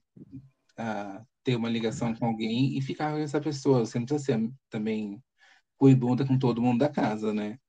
Sim. Tanto e é uma coisa a Fernanda Sim. e a tal da, tal da Pitel, acho que é Pitel, sei lá. Elas também estão super amigas, elas estão dentro do grupo dos homens, mas elas estão mais entre elas duas do que com eles, né? É, eu acho que é uma coisa mais natural de conexão, né? Quando você conhece uma pessoa, tipo, tem pessoas que você se conecta, tem outras que não. Eu acho que talvez uma coisa que muito uniu a Vanessa e a Yasmin são que elas têm a mesma, a mesma energia, a mesma vibe. Tem esse rolê do veganismo entre elas também que elas têm que ficar mais atentas, tipo assim, ah, a alimentação delas não é a mesma de todo mundo. Então isso acaba unindo, tipo assim, ah, essa alimentação não é a mesma que a minha, tem umas restrição. Então isso já aproxima elas, elas têm tipo que comer junto, de comer as mesmas coisas, de cozinhar as mesmas coisas. E elas, querendo ou não, elas estão no meio desde criança, né? Então, consequentemente, acaba aproximando. É, eu vi também que ela estava meio que, que sofrendo em relação a isso, né? Comendo pouco, Sim, é... meu Deus, ela não tá comendo quase nada. Eu tô com medo de ela ficar doente. Quase nada. É, então, é, eu acho que até ela comentou que emagreceu, não tem uma fita assim? É, eu acho que sim, que ela, né? Porque foi... até porque toda festa que ela tá indo que a produção manda roupa para ela, eu imagino que eles tiram as medidas de todo mundo da casa antes de entrar para fazer as roupas. E todas as roupas de festa que eles estão mandando para ela tá tendo que voltar para a produção para ajustar. Então acho que ela tá perdendo sim peso dentro da casa por causa da, da alimentação que não tá sendo ideal. E aí, por isso que tá rolando até esses ajustes aí de figurino para ela. Gente, será que ela levou pelo menos uma vitamina, alguma coisa? Algum complemento? Ah, eu espero que sim, né? Mas vai saber. O Big Brother é muito, o Big Brother é muito cheio de, de regras e de mimimi. Eu quero ver como é que ela vai lidar agora na xepa que, que não tem nem a carne de soja dela lá. Ixi, é, só, é. Tem batata doce, pelo menos? E aí, né?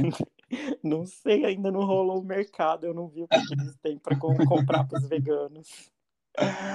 Bom, amigo, é isso então. Obrigado pela sua entrevista. É, adorei o papo. Né? E eu quase não falo. Ai, eu amei. Nossa, eu sigo sua página há muito tempo e eu sempre comento lá. Ai, é, sempre, sempre pego o conteúdo lá seu. E a Vanessa é uma artista que, como você, é diferente, diferente de você, ela é da minha adolescência ali. É, meu primeiro CD foi da Vanessa também, né? Um dos primeiros. Ela, é, ela faz parte, né, da, é, da sua é, infância, da sua nostalgia é, e tudo. E, e, como eu disse, ela realmente é uma artista muito incrível, assim, é, eu nunca vou esquecer o dia que eu fui assistir o show dela, da DNA Tour, assim, e, e eu, assim, nunca vi ninguém cantar e dançar ao mesmo tempo tão legal quanto ela, assim, porque a gente tinha, fazendo esse comparativo esdrúxulo que eu vou fazer agora, a gente tinha Sandy, né? Mas, porra, a Vanessa dançava muito mais do que a Sandy, né? Os passos da Sandy eram meio lentos, assim, é, eram legais, mas a Vanessa era, era pique internacional, né? É, né? Ela é. A coreografia, né? É muito mais é, intensa. E Sim. a mulher não erra um, uma nota, a mulher não dá uma tremida na voz, assim. Eu fiquei passado no dia que eu assisti, assim. Eu falei, Ai, uma artista completa, né? Uma artista completa. É. Eu orgulho disso, gente. E eu espero que esse programa todo mundo veja, gente, que ela é uma artista completa e uma pessoa muito incrível, muito foda. E, e parem de ir pelos mimimi da mídia. Pois é, e, e, e deu os dançarinos todos para Pablo Vittar. Ai, Ai, tadinho, eu entendo eles. Eles precisam de trabalhar, né? Eles precisam de ganhar o, o deles de cada dia. Você tava lá no dia do milkshake? Tava, amigo, daquela catástrofe. Nossa.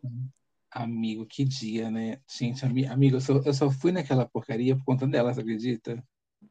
Ah, eu também. Eu, fui, eu, tava, eu tava de imprensa na, naquele dia. Eu fui naquele festival também só por causa que, só por causa que ela foi. E aí, depois do festival, assim que ela saiu, que terminou tudo, eu fui lá para trás, que aí eu fui ver ela, eu encontrei ela para sair. Ela tá, como ela tava com maquiagem preta no olho dela, tava todo borrado. Sabe quando você chora a maquiagem borra? Uhum. Então o olho dela tava todo preto, assim, borradinho de maquiagem de chorar. E aí, tipo assim, ela saiu com uma cara de choro. Aí eu só abracei ela e falei assim: Você sabe que você é muito maior que tudo isso. Aí ela agradeceu e, tipo assim, sabe quando você dá vontade de apertar a pessoa, guardar ela num potinho e falar assim: Mano, vocês foram muito filhas da puta com ela. Ela tava muito feliz, assim. Eu lembro, é engraçado, né? Percepções, né?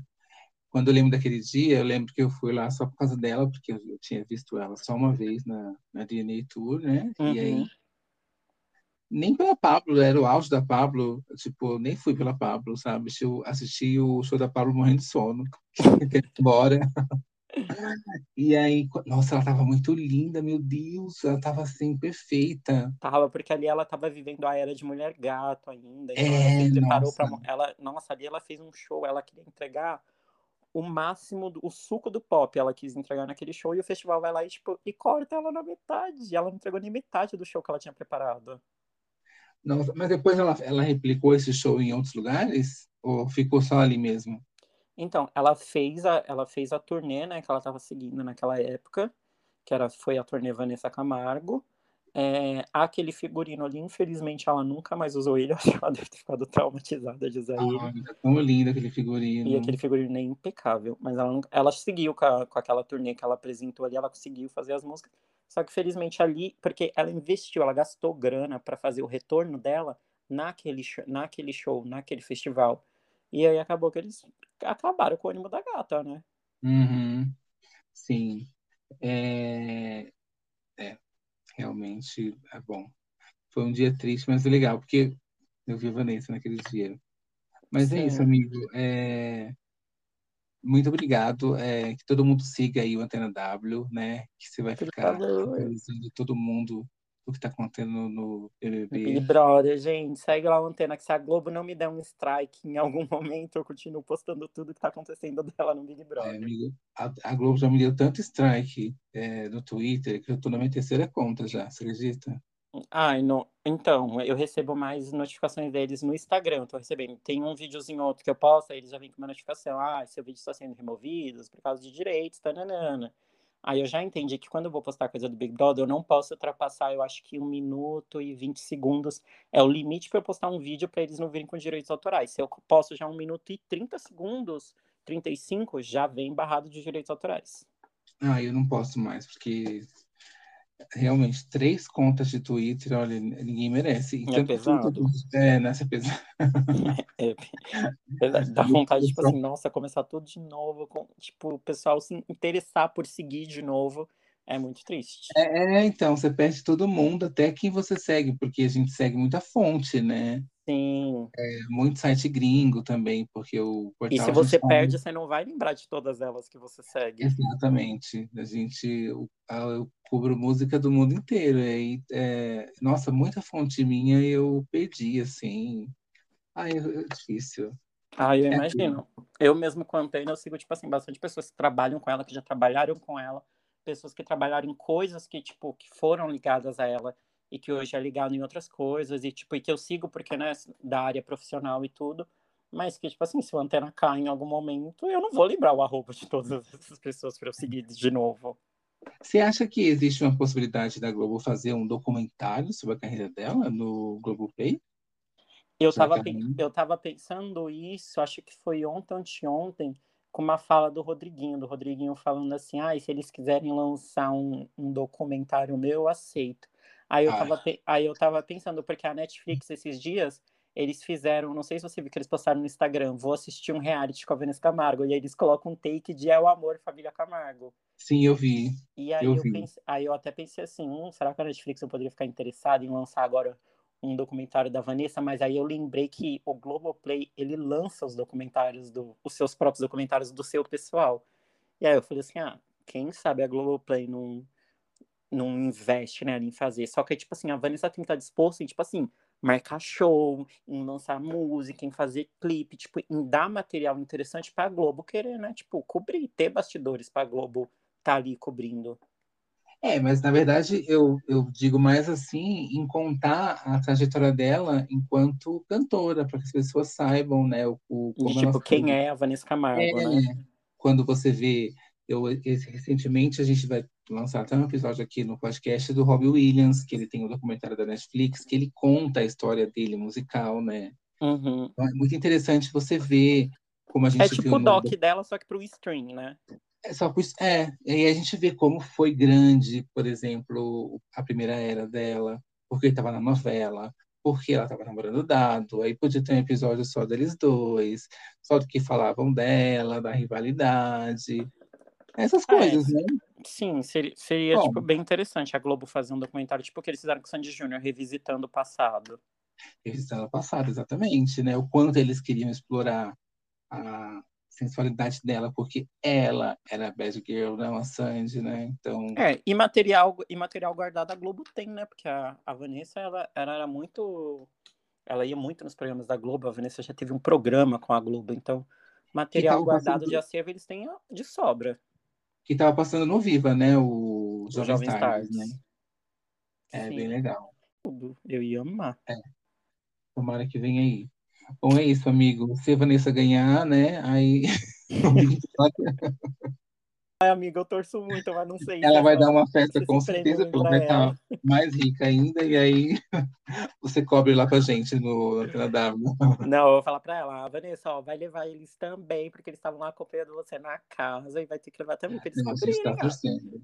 É Vanessa e Beatriz, né? Porque a Be- Beatriz do Brás, Ai, Ai, gente, eu- ela é tudo, ela é tudo. ela é tudo. Ela é Ai, mas eu tudo. queria ela mais, eu queria mais ela ali na rodinha, ela, Vanessa e, e a Yasmin. Mas ela tem um pouco de Vanessa, né? Porque assim, ao mesmo tempo que ela é, ela é animada, ela é meio tontinha às vezes, né? Ela fica muito na Uhum. dela, né? Né? Exatamente. Então é isso. Obrigado, amigo. Amigo, obrigado eu pelo convite, eu amei. Obrigado vocês. Precisar da gente, a gente está aí. Pode deixar. Tchau. Tchau, beijo. E para você que ficou até o final, não deixe de assistir o documentário aí que a Vanessa fez da pandemia. Eu vou deixar aqui o link na descrição do episódio. Nos siga no Twitter, no Instagram e acesse nosso site Slaves of Pop. Um beijo e até a próxima. Tchau!